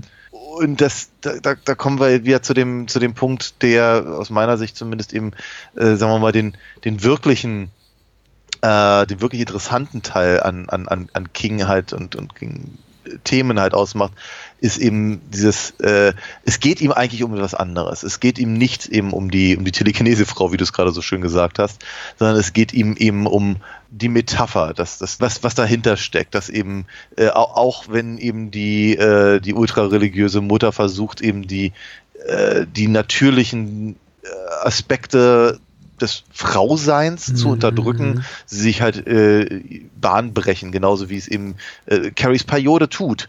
Da gibt's ja auch diesen Moment, wo, wo, wo äh, Margaret eben meint irgendwie, äh, sie, sie, sie hatte gehofft, weil sie eben bisher ausgeblieben sei, würde quasi dieser Kelch an, an, an ihrer Tochter vorbeigehen, was natürlich völliger Mumpitz ist. Wie das meiste, was Margaret White so von sich gibt, völliger Mumpitz ist. Aber äh, dass das im Prinzip dass eben diese, diese, diese übernatürliche Begabung äh, letztendlich auch nur ein, ein, ein, ein äh, eine Metapher ist äh, für, für ähm, die, den natürlichen Lauf des, des, Körpers und eben aber auch, auch durchaus was, was eben so Empowerment angeht, also durchaus was sehr Feministisches mhm. äh, in, in sich hat, in, in, der, in der Ausdruck, in der Ausdruckskraft ähm, des, dessen, was eben Carrie ausmacht, obwohl sie eben so ein, so ein gebeuteltes kleines Hascherl ist. und wir, ich finde, ich finde, ich finde dieser Aspekt, und ich glaube, ich glaube, weil eben der Film sich nicht scheut, eben natürlich die übernatürlichen Sachen reinzubringen, wie sie eben auch im Buch zu sein scheinen, äh, aber eben so viel, so viel Fokus legt eben auf die Umstände drumherum, äh, macht er, macht er seine Punkte über genau diese Themen auf fast schon subtile Art und Weise. Weil er eben bei uns als, mhm. als Zuschauer etwas hervorruft, was vielleicht nicht hervorgerufen wär, worden wäre, wenn, wenn der, wenn er, wenn der Film etwas dümmer wäre, wenn er irgendwie sagt, wie, guck mal, ja, wie, wir setzen jetzt die Tage und, und die übernatürlichen äh, Kräfte von, was ich mit, mit, keine Ahnung, mit, mit, mit, mit Hexen gleich oder sowas, die, die, die, die eigentlich in Wirklichkeit weise Frauen waren. Also ich meine, da gibt es ja auch genug Filme von dieser, von dieser Sorte, mhm. die halt an, das, an, an ähnliche Themen auf deutlich dümmere Art und Weise herangehen. ja, ja. Ich habe es auch nicht wirklich gut zum Ausdruck gebracht, was ich wollte.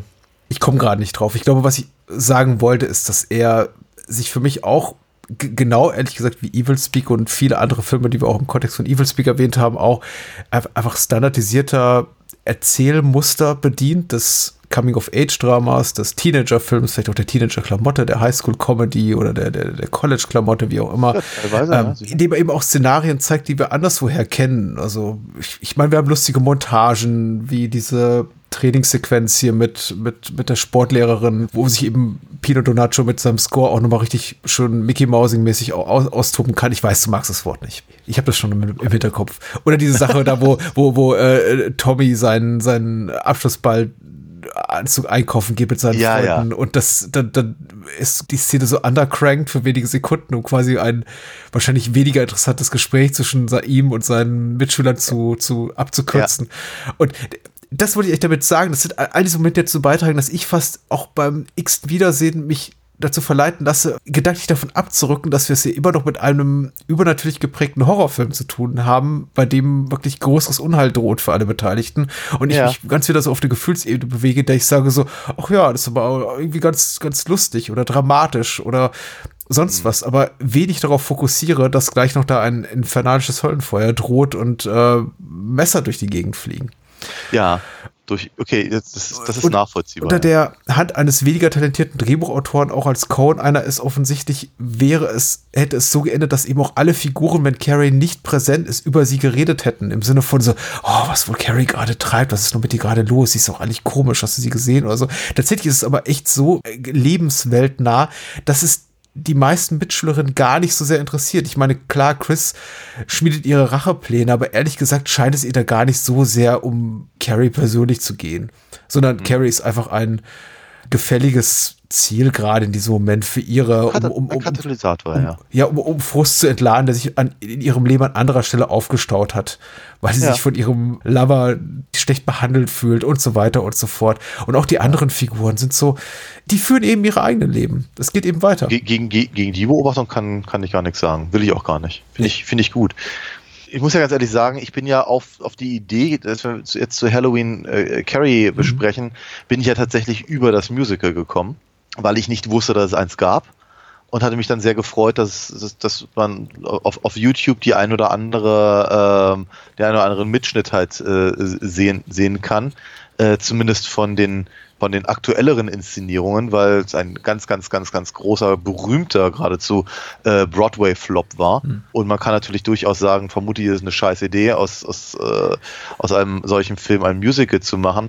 Fand aber eben einige von den Songs fand ich sehr gelungen. Hm. Nicht alle, aber grundsätzlich ähm, ähm, mochte ich das, mochte ich das Libretto quasi ganz gerne da und, und, und die Musik. Äh, und fand es halt ganz faszinierend, dass eben, sagen wir mal, auch, auch hier eben der, der, der zwischenmenschliche und der dramatische und der sehr gefühlslastige Teil, wie das ja häufig beim Musical der Fall ist, mhm. sehr viel mehr im Vordergrund steht, als, sagen wir mal, das Spektakel, äh, eines, eines, eines äh, einer großen Apokalypse beim, beim Schulball.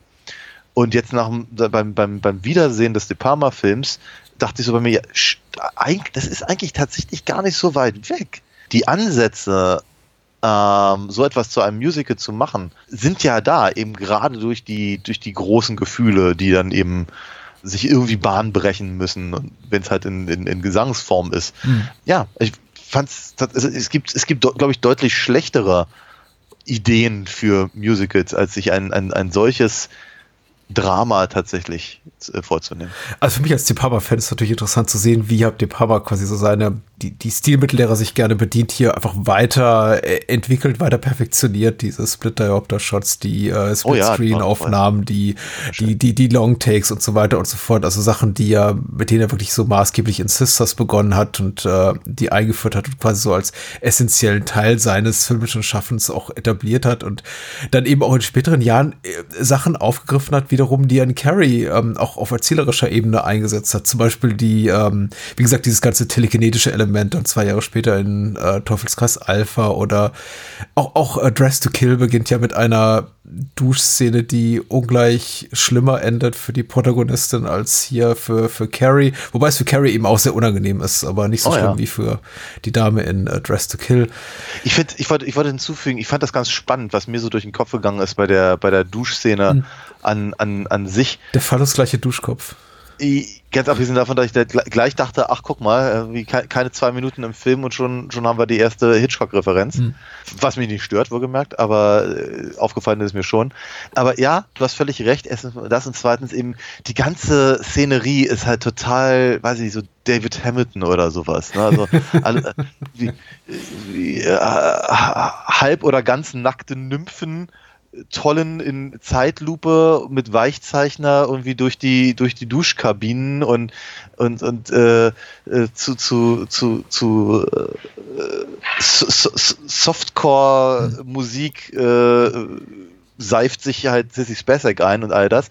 Aber von aus, aus aus einer solchen Situation dann in diesen das was ich eben vorhin als als als Panik beschrieben habe, ohne mit der Wimper zu zucken, quasi rüber zu wechseln, habe ich schon als sehr, sehr beeindruckend noch empfunden. Ja. Es, war, es war schon ziemlich Es hat mich schon, was den äh, tonalen Bruch betrifft, ein bisschen erinnert an den Beginn von Blue Velvet. Auch was jetzt die Ja, Orchestrierung ja. betrifft, was da Badalamenti und Lynch machen. Ja, natürlich. Ja, ja. Einen erstmal auf eine falsche Fährte führen, einfach durch diese auch äh, Suffisanz und Sleaze. ja, diesen Sex-Appeal. Ja, Sleaze meinetwegen auch der dieses Openings, der auch wirklich extrem verführerisch ist und einen Film vermuten lässt, der dann einfach nicht kommt.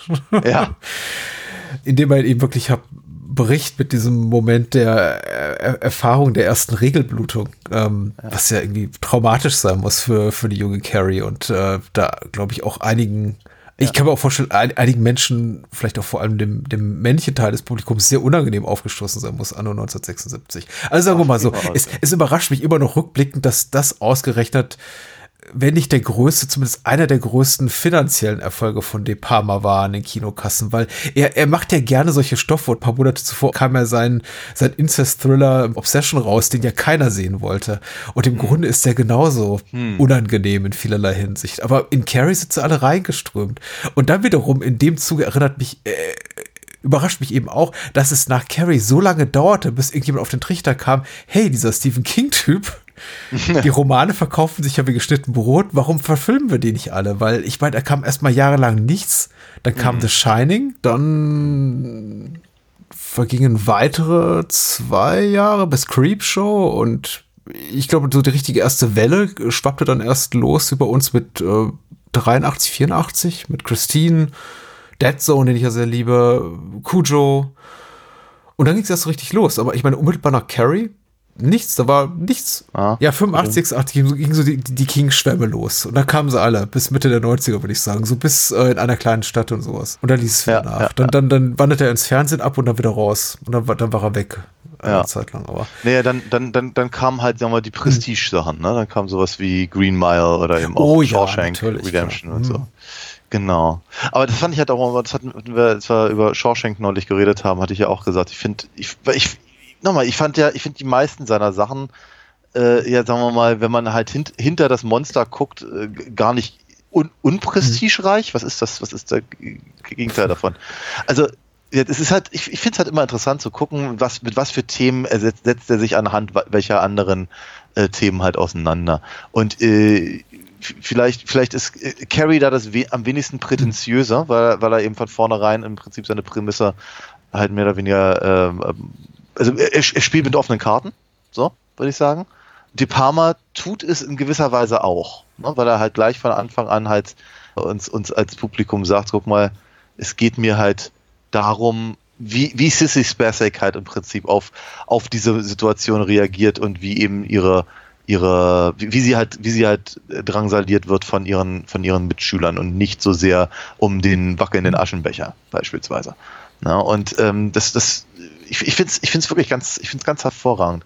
Und eben, ich finde aber eben auch dieses, diesen anderen Aspekt, den wir bisher noch gar nicht so sehr hatten, weil wir bisher noch, also Aus, Ausnahme von ein paar Erwähnungen, noch bisher noch überhaupt nicht über, über die Mutter gesprochen haben, was ich echt schade finde.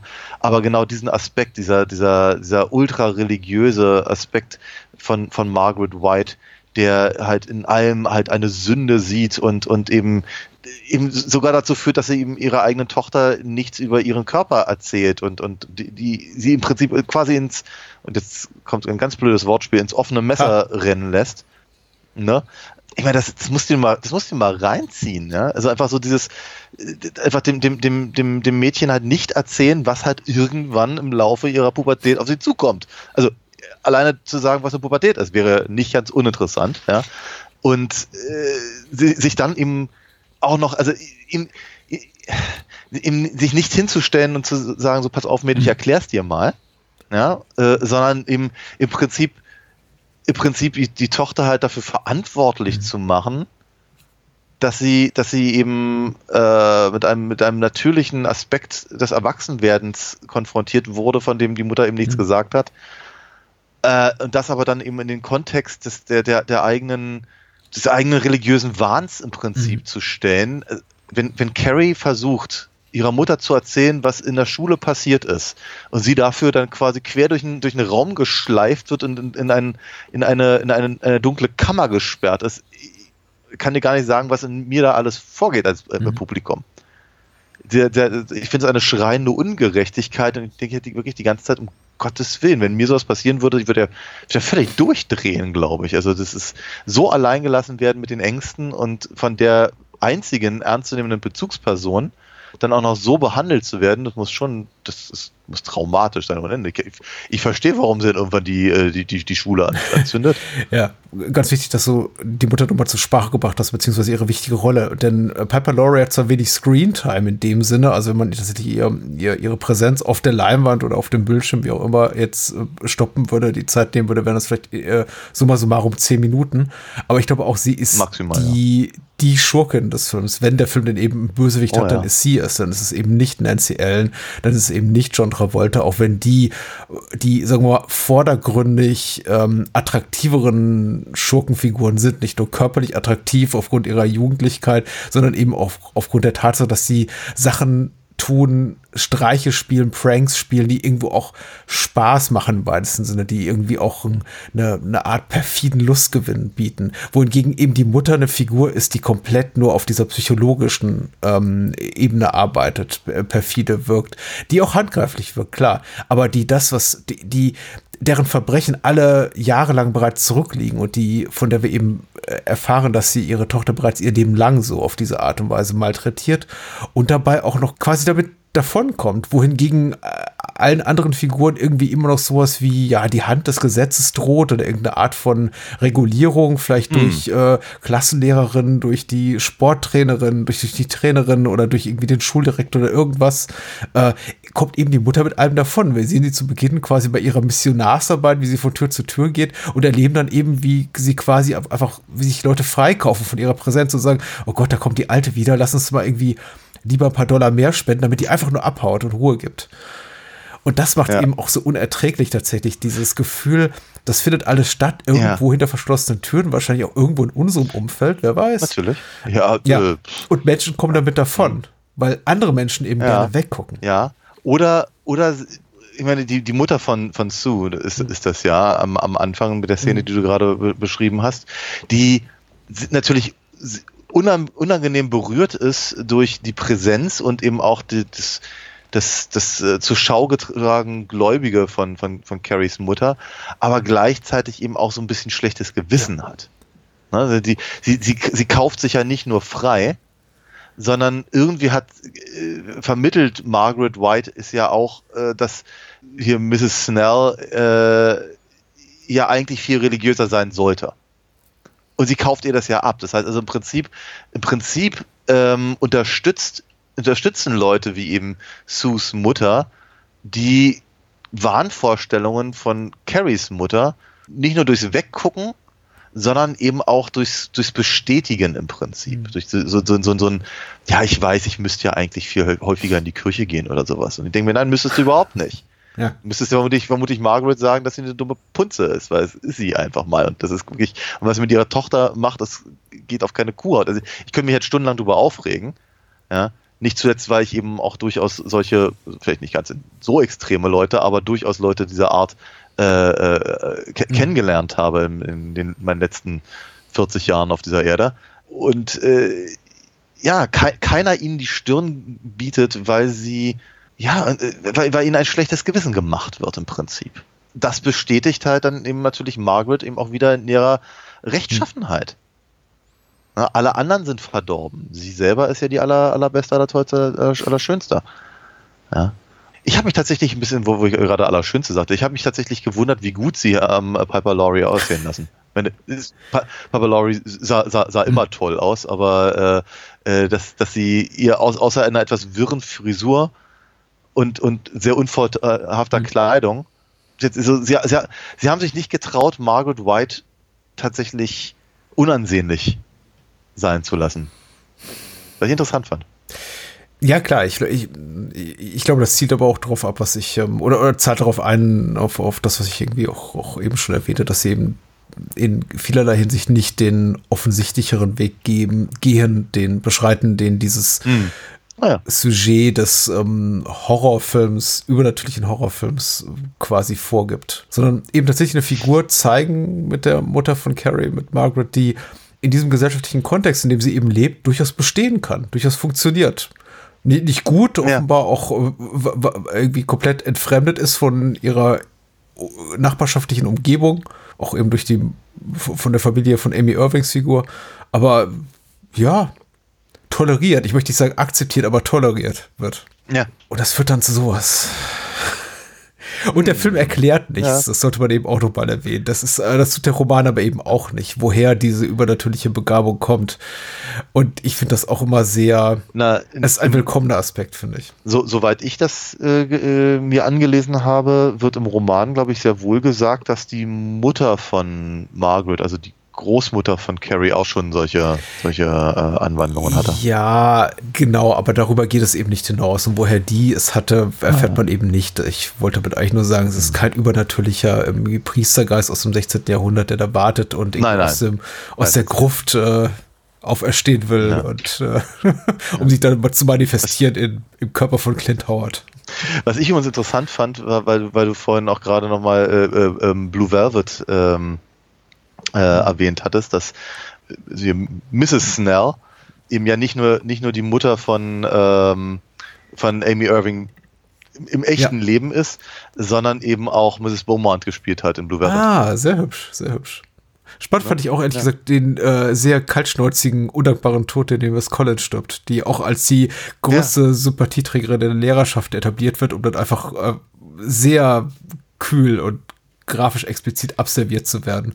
Also der Film ist jetzt nicht gerade gory im klassischen Sinne, dass man jetzt irgendwie Körperteile fliegen sieht, aber er ist hier und da schon blutig und so. Ich glaube, eine der gemeinsten gewalttätigen Spitzen hebt er sich eben hier für die Klassenlehrerin, für die Sportlehrerin auf.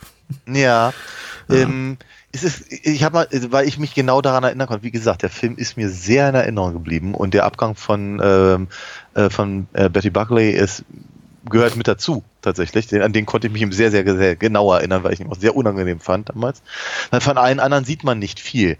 Tatsächlich sieht man, äh, ich habe jetzt mal wirklich drauf geachtet, äh, die meisten, die halt zu ernstzunehmendem Schaden kommen, äh, klar erkennbarem Schaden kommen, sind eben vor allem die Lehrer. Also wir sagen der der äh, der, der Direktor ja. und andere andere ältere äh, Leute beim beim Abschlussball und eben Miss Collins, die halt da von dieser Balustrade irgendwie geteilt wird oder zumindest zumindest äh, der Unterleib wird zerquetscht, ja, wie auch. Hm. Ja, diese äh, Wasserschläuche, die eben auch PJ Souls zum Beispiel durch die Gegend äh, ähm, ähm, schleudern, wenn mit, mit, mit, mit etwas anderer äh, ein, etwas anderen Einstellungen und etwas anderer Musik hätte das auch durchaus irgendwie aus einem aus einem Kentucky Fried Movie ja. oder sowas sein können. Ah. Also es ist äh, see, see, you next Wednesday. Aber ähm, sagen wir mal, die ganzen, also, außer dass sie natürlich am Ende alle verbrennen, was wir aber nicht sehen, äh, se sehen wir tatsächlich kaum etwas Explizites.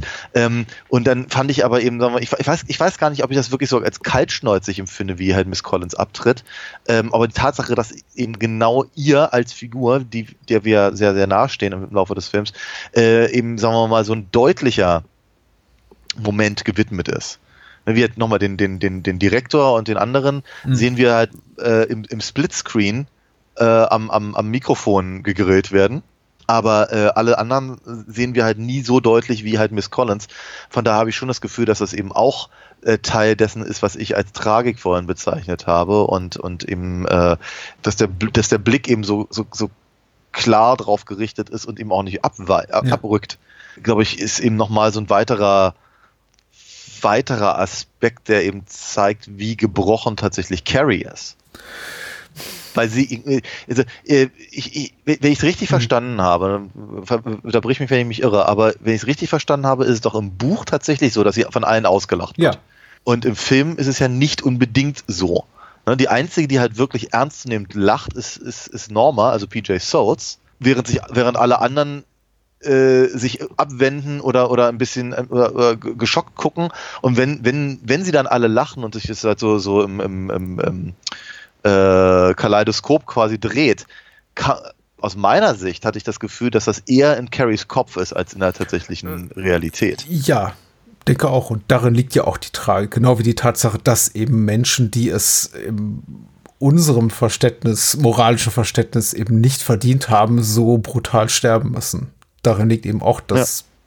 die Tragödie des Ganzen. Deswegen sagte ich, also ich habe ich habe auch, wie gesagt, auch das, glaube ich, richtig gut zum Ausdruck gebracht. Ich glaube, als Horrorfilm funktioniert für mich Carrie nur mäßig gut. In dem Sinn, dass ich nicht wirklich davor sitze und irgendwie Fingernägel kaue und denke, was passiert wohl als nächstes? Oh Gott, ist das gruselig. Ich halte es nicht aus. Aber es ist für mich eher wirklich eine, eine Horror-Tragödie, falls es sowas gibt. Mhm. Äh, dass es nie wirklich, ich habe diesen, diesen einen befriedigenden Moment gibt, in dem ich ja wirklich sage, oh Gott, das ist richtig, richtiger Schocker oder da hat mir der Film irgendwas gezeigt, was ich äh, so mit ins Bett nehme und darüber heute Nacht äh, nicht schlafen kann. Das mit dem Schlafen hat sich, glaube ich, bei mir sowieso erledigt, aber, aber äh, ich weiß, dass es halt, dass da genug, es genug Bilder gab, die ich eben auch erschreckend genug fand als, äh, als Teenager ja, zumindest, ja.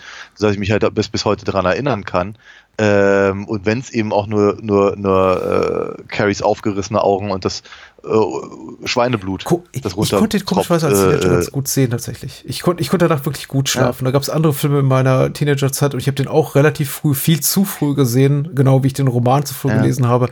Ich habe darüber keinen Schlaf verloren, tatsächlich. Aber ich glaube, ich glaube, bei mir äh, äh, steht und fällt es aber eben wirklich ganz massiv eben mit dieser, mit dieser, mit der Identifika Identifikation. Mhm äh, mit, mit so vielen unterschiedlichen Figuren, die sich daneben benehmen, die Außenseiter sind, die versuchen anderen zu helfen und daran scheitern, die ungerecht behandelt werden, egal von wem gerade und schlechte Entscheidungen treffen und all das.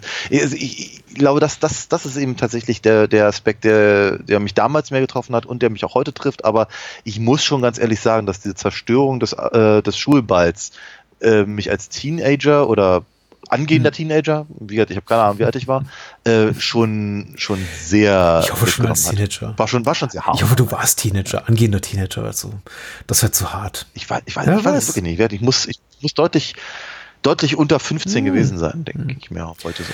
Ja. Also, äh, wie, wie gesagt, spannend auch zu, zu sehen, dass eben Carrie nicht sofort eine, eine Welle von Stephen King-Verfilmungen losstieß, dieses Subgenre des Stephen King-Films, den es ja heute aller Orten gibt, äh, sofort etablierte, sondern bis dahin eben noch ein paar Jahre ins Land zogen. Aber ähm, auf jeden Fall eine bestimmte Art, äh, Horrorfilme zu beenden, hat Carrie etabliert, nämlich nochmal diesen Stinger am Ende, mit dem das Böse steht doch ja, ja, auf. Ja äh, noch bevor das eben die Slasher-Welle dann äh, als festes, als festen ja. Standard äh, etablierte. Bank Bankman ja. Burn Hell. Ach nee, Carrie White Burns. We weniger schockiert tatsächlich, als ich es in Erinnerung hatte. Ja, es ist, äh, also meine bessere Hälfte ist tatsächlich äh, irgendwie einen halben Meter aus, aus der Couch mhm. rausgehopst. Aber ich, ich erinnerte mich natürlich dran. Aber ähm, du sagst es neben mir. ich, äh, ich, ein bisschen, ja. Aber äh, ernsthafterweise, ähm, ich glaube, ich glaube, was mich daran auch wiederum mehr äh, erschüttert, ist die ist die Ungerechtigkeit. Ich meine, Sue ist jetzt nur die einzige, die halt versucht hat, Carrie wirklich ernst zu nehmen, zu helfen, abgesehen von Miss Collins. Ähm, und sie ist die einzige, die das ganze Ding überleben darf, aber auch nur deswegen, weil sie halt rausgeschmissen wurde aus dem äh, Ballgebäude, aus der, was ist das, mhm. Turnhalle oder so, und damit eben das alles nicht verhindern konnte. Aber selbst sie ist halt im Prinzip noch, noch, noch gestraft, eben äh, äh, darüber hinaus halt ähm, äh, mit, mit, diesem, mit diesem Trauma zu leben. Und deswegen hat sie Albträume und so. Und das ist schon, auch das ist nicht sehr freundlich. Also abgesehen von dem Huch, da kommt die Hand aus dem Boden, äh, ist halt, glaube ich, wiederum der psychologische Aspekt für die Figur von Sue Snell für mich viel beeindruckender. Ja. Ich habe ich hab ein paar Mal, ich habe ein paar Versuche gestartet, aber wir sind da an der Stelle noch nicht so richtig weitergekommen. Aber ich finde es, ich finde zum Beispiel, so, sagen, dass der, dass der, dass der Jesus mit den leuchtenden ja. Augen, also grundsätzlich erstmal creepy ist und außerdem aussieht wie Margaret White. Na gut, sei es drum. Ähm, aber äh, das, das, das ist ein bisschen heavy-handed, mhm. finde ich, aber grundsätzlich nicht verkehrt, weil ähm, weil es natürlich im, eine gewisse Form von Foreshadowing natürlich wieder, wieder bedeutet, aber eben auch für mich halt ganz deutlich zeigt, wie, wie, wie, wie, wie, wie krankhaft eben tatsächlich die Religiosität von, von, von Mrs. White hm. halt ist und, und, und wie, wie, wie, wie toxisch, hattest du es, glaube ich, vorhin genannt, eben diese ganze, diese ganze Situation halt in dieser, in dieser Familie, in diesem Haushalt ist, in dem, in dem halt solche unangenehmen, hässlichen Artefakte rumstehen und eben das arme Mädchen dazu gezwungen wird, eben da zu beten.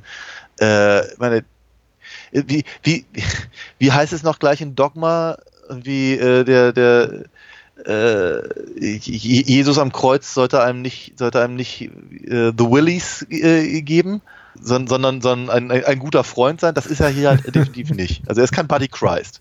Ja?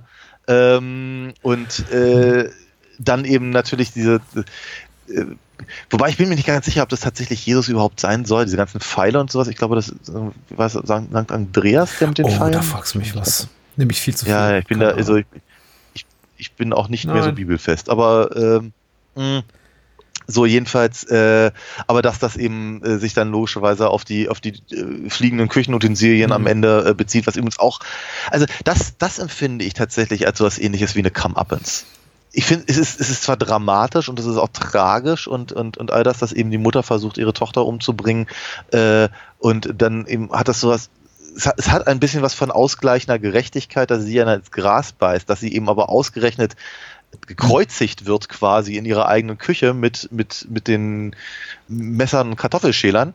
Da ist ein Punkt, der gemacht wird. Und die Tatsache, dass, dass, sie, dass, dass eben Margaret äh, eben geradezu orgiastisch stirbt, äh, hat mich, glaube ich, auch als, als, als, als Kind, Schrägstrich Teenager, äh, stark mhm. verwirrt.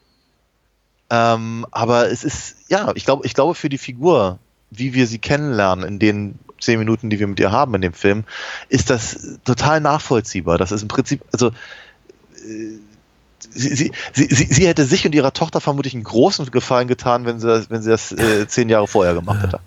Ich habe ich hab ja. mir die Frage gestellt, das auch bei Wiedersehen, wie, inwieweit das auch für Menschen, die deutlich jünger sind als wir und vielleicht nicht, ähm, also ich kann jetzt nicht für dich sprechen, aber ich bin in einem sehr religiös geprägten Haushalt aufgewachsen und es hat lange gedauert, bis ich auch aus eigenen Stücken aus der Kirche ausgetreten bin. Ich bin getauft, ich wurde äh, Jahre, zwei Jahrzehnte lang, fast oder anderthalb Jahrzehnte lang wirklich jeden Sonntag in die Kirche geschickt, äh, an hohen Feiertagen auch gerne zwei, drei Mal, dann auch irgendwie zur Andacht und so weiter und so fort. Jeden Abend vor und zu Bett gehen wurde gebetet. Gerade meine Großmutter, die bei uns lebte, war äh, sehr streng religiös. Also für mich hat einfach das das Thema christliche Erziehung eine starke Bedeutung, der ganze Katholizismus, das ganze Thema der äh, Erbsünde, Abbitte leisten und so weiter. Catholic Guild, mhm. sagt man, glaube ich, im englischsprachigen Bereich so schön dazu, äh, war immer ja. sehr präsent. Und so waren eben auch diese Marienfiguren, diese Jesusfiguren, diese Märtyrerdarstellungen, irgendwelche Heiligen. Äh, das war sehr ja. präsent, diese Bilder, diese Ikonen, die gab es bei uns eben aller Orten. Meine Oma hat ihre Wohnung gepflastert damit und wie gesagt, mhm. die lebte bei uns. Deswegen mhm. hat mich das jetzt auch, jetzt auch immer noch und rückwirkend retroaktiv 20 Jahre, 25 Jahre später, 15 Jahre nach dem Tod meiner Großmutter und 25 Jahre nachdem ich dort aus dem heimischen Elternhaus ausgezogen bin, für mich immer noch eine Wirkung, mhm. weil es sich für mich sehr, sehr nah mhm. anfühlt. Mhm. Und ich frage mich eben, ob ja. das Leuten vielleicht weniger, ob das Leute weniger heftig anfasst, die, für die sowas vollkommen fremd ist, nur so eine abstrakte Größe. Mhm. Weil ich kann mir fast vorstellen, dass es ein bisschen übertrieben oder verkitscht oder obszön oder irgendwie zu weitgehend einigen erscheint, wenn sie zum mhm. Beispiel so die, das, das, das Interieur sehen hier von der, der, der Wohnung der Whites. Ja. Ich empfinde es als gar nicht übertrieben. Ich kann mir das sowas sehr, sehr gut vorstellen. In der, gerade ja. in dem ländlichen Raum, in dem ich aufgewachsen bin. Und in der Wohnung meiner Großmutter sah es absolut so aus. Ja. Finde ich ganz spannend. Ähm, nee, also, ähm, wie, wie, wie, wie sagte mein alter Englischlehrer noch irgendwie in unseren Breitengraden, also hier ja. so in Berlin, äh, ist es eigentlich ja. egal, in welche Kirche man nicht geht. Und, ich bin und neidisch. Ich möchte mal so sagen, also ähm, ich glaube, in meinem Elternhaus war Religion durchaus präsent, aber nur erstens äh, sind, sind sie alle evangelisch. Und damit natürlich äh, haben sie etwas andere Konzepte und gerade eben sowas wie, wie, wie, wie äh, Erbsünde, Abbitte leisten. Also die ganzen Sachen fanden halt natürlich so nicht statt. Ich erinnere mich tatsächlich, dass ich als Kind äh, aber all diese ganzen Sachen unglaublich gruselig fand. Ich habe mich nicht wohlgefühlt in Kirchen. Vor allem nicht in katholischen Kirchen. Die waren mir immer entweder zu beladen, also einfach zu zu barock halt ehrlicherweise. Oder eben, also gerade so, wenn wir, wenn wir im Urlaub waren im Bayerischen, weil meine Eltern haben mich immer in irgendwelche Kirchen geschleppt zum Besichtigen. Ich glaube, das war irgendwie so der, der kulturelle, äh, das, das kulturelle mhm. Highlight. Ähm, und so, und da lagen ja dann auch gerne mal irgendwelche vermodernden alten Heiligen oder Mönche oder sowas rum. Ich habe das, ich fand das immer immer creepy, immer gruselig, unangenehm. Ich, ich mochte, ich mochte äh, die, sagen wir mal so, ich hatte kein Problem mit dem Kreuz als Symbol, aber ich hatte immer Probleme mit Kruzifixen. Also wir sagen, sobald einer da dran hing, fand ich es nicht schön. Ich erinnere mich noch, wir waren mal im, im, im Urlaub bei, bei äh, katholischen äh, Freunden und da hing dann halt ein, ein äh, klassisches Kruzifix überm, überm Bett, ein kleines, ja. Aber ich wollte, dass man das abmacht, wenn ich da in dem Zimmer schlafen sollte, weil ich ich habe da Angst vor gekriegt, ganz, ganz panische sogar. Weil das halt immer, immer unangenehm, immer bedrückend und, und, und äh, nicht, nicht, nicht schön tatsächlich. Äh, bei mir kam das tatsächlich sehr viel später. Das heißt also, glaube ich, als ich Carrie das erste Mal gesehen habe, äh, kannte ich sowas auch eher nur vom Hören sagen, aber ich konnte, sagen wir mal, mit der mit der Creepiness der Ikonografie ein bisschen mhm. was anfangen und natürlich der gerade vorhin erwähnte Kräuselhaar, Glühauge, Pfeile im Bauch, Jesus, ähm, der ist halt der ist einfach hässlich wie die Nacht, ja. Der hat mich schon ganz schön schockiert und ich glaube, die anderen Sachen eben auch, aber ich hatte es halt so aus der eigenen Erfahrung nicht. Aber sagen wir mal, was hyper, hyperreligiöse Menschen äh, und ihre, ihre Ansichten, beziehungsweise was diese mit anderen Menschen um sie herum, die das unter Umständen gar nicht so sehen, aber irgendwie aus, mh, aus äh, falsch verstandener Höflichkeit oder oder äh, weil sie niemandem zu nahe treten möchten oder äh, eben auch ein bisschen aus Schuldgefühl das halt einfach gewähren lassen. Das habe ich dann halt sehr viele Jahre später äh, ähm, sehr, sehr, sehr deutlich über einige Jahre äh, kennenlernen müssen. Von daher war das dann, glaube ich, so der Grundstein für mich, dass ich gesagt habe, ja, nee, ist schön, äh, ich äh, habe damit aber nichts mehr zu tun. Ich möchte ja nie, niemanden reinquatschen. Es gibt auch sicher gesündere, bekömmliche, für die kindliche Psyche weniger schädliche Versionen christlich, wie auch immer, welcher Konfession angehörig aufzuwachsen, als ich es jetzt tat. Ich wollte einfach nur mal meine persönliche hm. Wahrnehmung und meinen Blick auf die Dinge ja, schildern, dass ich glaube, auch deswegen die, die Parma Scary nie so ins Pantheon meiner Lieblings- De Palma-Filme einziehen wird, weil er mich stofflich etwas zu sehr berührt auf eine nicht unbedingt angenehme ja. Art und Weise. Und es, ich möchte jetzt auch nicht ja. so weit gehen und sagen, dass ich irgendwie Missbrauch erfahren habe oder sowas. Das ist jetzt mitnichten der Fall, um Gottes Willen, da kann ich meine Familie komplett von reinwaschen. Das ist nicht passiert, aber ja. es erinnert mhm. mich an Momente in meinem Leben, die ich als nicht besonders gewinnbringend empfand. Und gerade für mich der, der Prozess, und der fand erst bei mir relativ spät im Leben statt, mich überhaupt statt vom, vom christlichen Glauben zu lösen und zu sagen, das, das gibt mir nichts mehr und ich fühle mich nicht schlecht, wenn ich abends ins Bett gehe und nicht gebetet habe. Der fand ja. erst relativ spät in meinem Leben statt und der war besonders schmerzhaft. In meiner, in meinem Kinder- und mhm. Jugendalter, in dem Alter, nämlich auch noch in, in, in Carries Alter war, war es wahrscheinlich gar nicht so schmerzhaft. Aber dann später im Leben hat es mir das sehr schwer gemacht. Will damit nur sagen, alles ein bisschen nah für mich.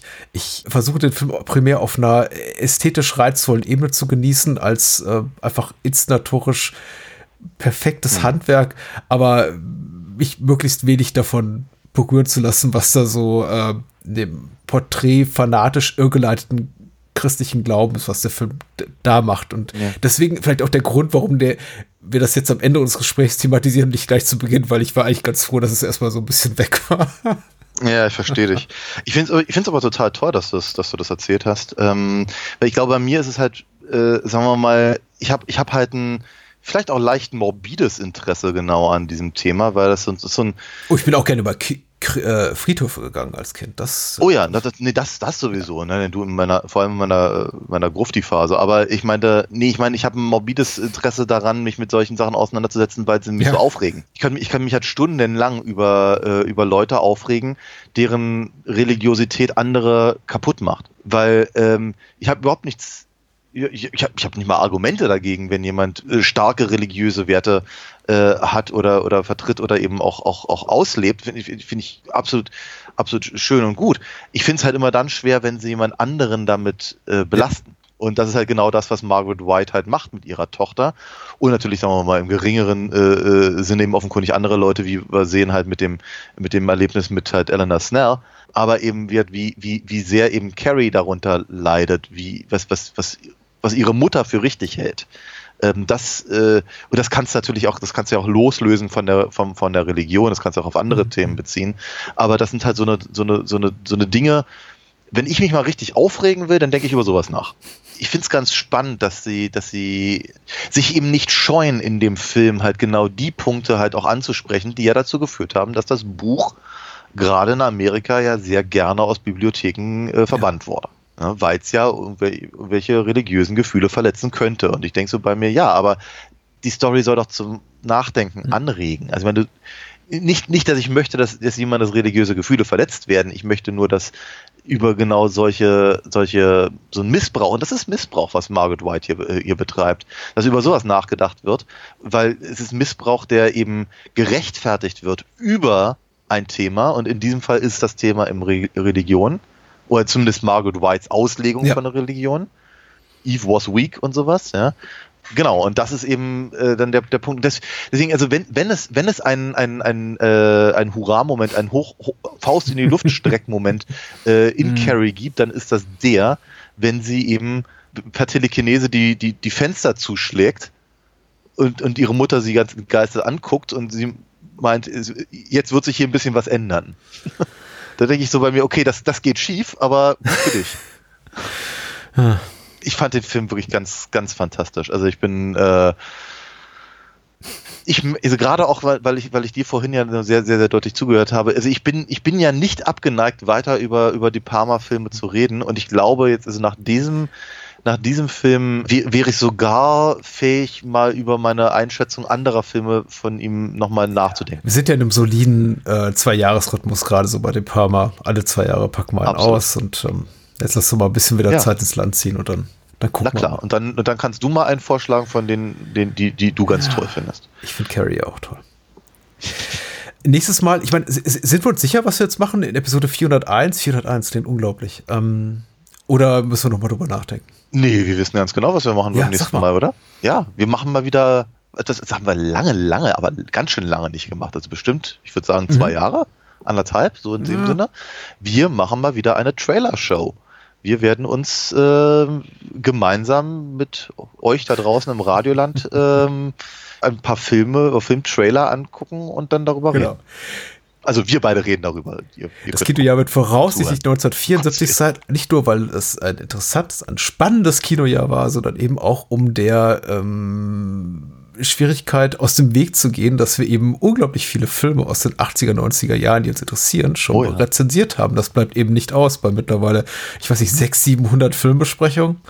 Mindestens, genau. wenn das mal reicht. Das, äh, plus plus äh, Bonus-Episoden mhm. und äh, Specials und was nicht alles, ja. Deswegen geht es eben zurück in die 70er und wir freuen uns da sehr drauf. Oh ja. Und sagen Dankeschön für euer Gehör, für 400 Episoden plus Bonusfolgen plus Pipapo und äh,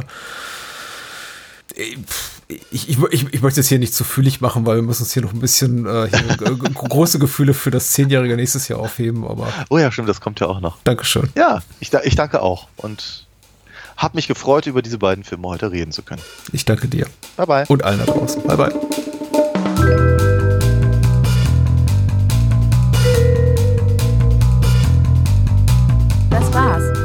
Mehr Bahnhofskino und die Bahnhofskino Extended Edition gibt es bei iTunes, Spotify und überall, wo es gute Podcasts gibt. Kennt ihr bereits Daniels Comics? Auf alinafox.de erfahrt ihr alles rund um seine legendäre Meisterdiebin und ihre Abenteuer. Und denkt bitte daran, eure Unterstützung durch eine Patreon-Patenschaft oder PayPal-Spende sichert diesem Podcast das Überleben. Unter bahnhofskino.com findet ihr alle Möglichkeiten, uns unter die Arme zu greifen. Vielen Dank fürs Zuhören und adios.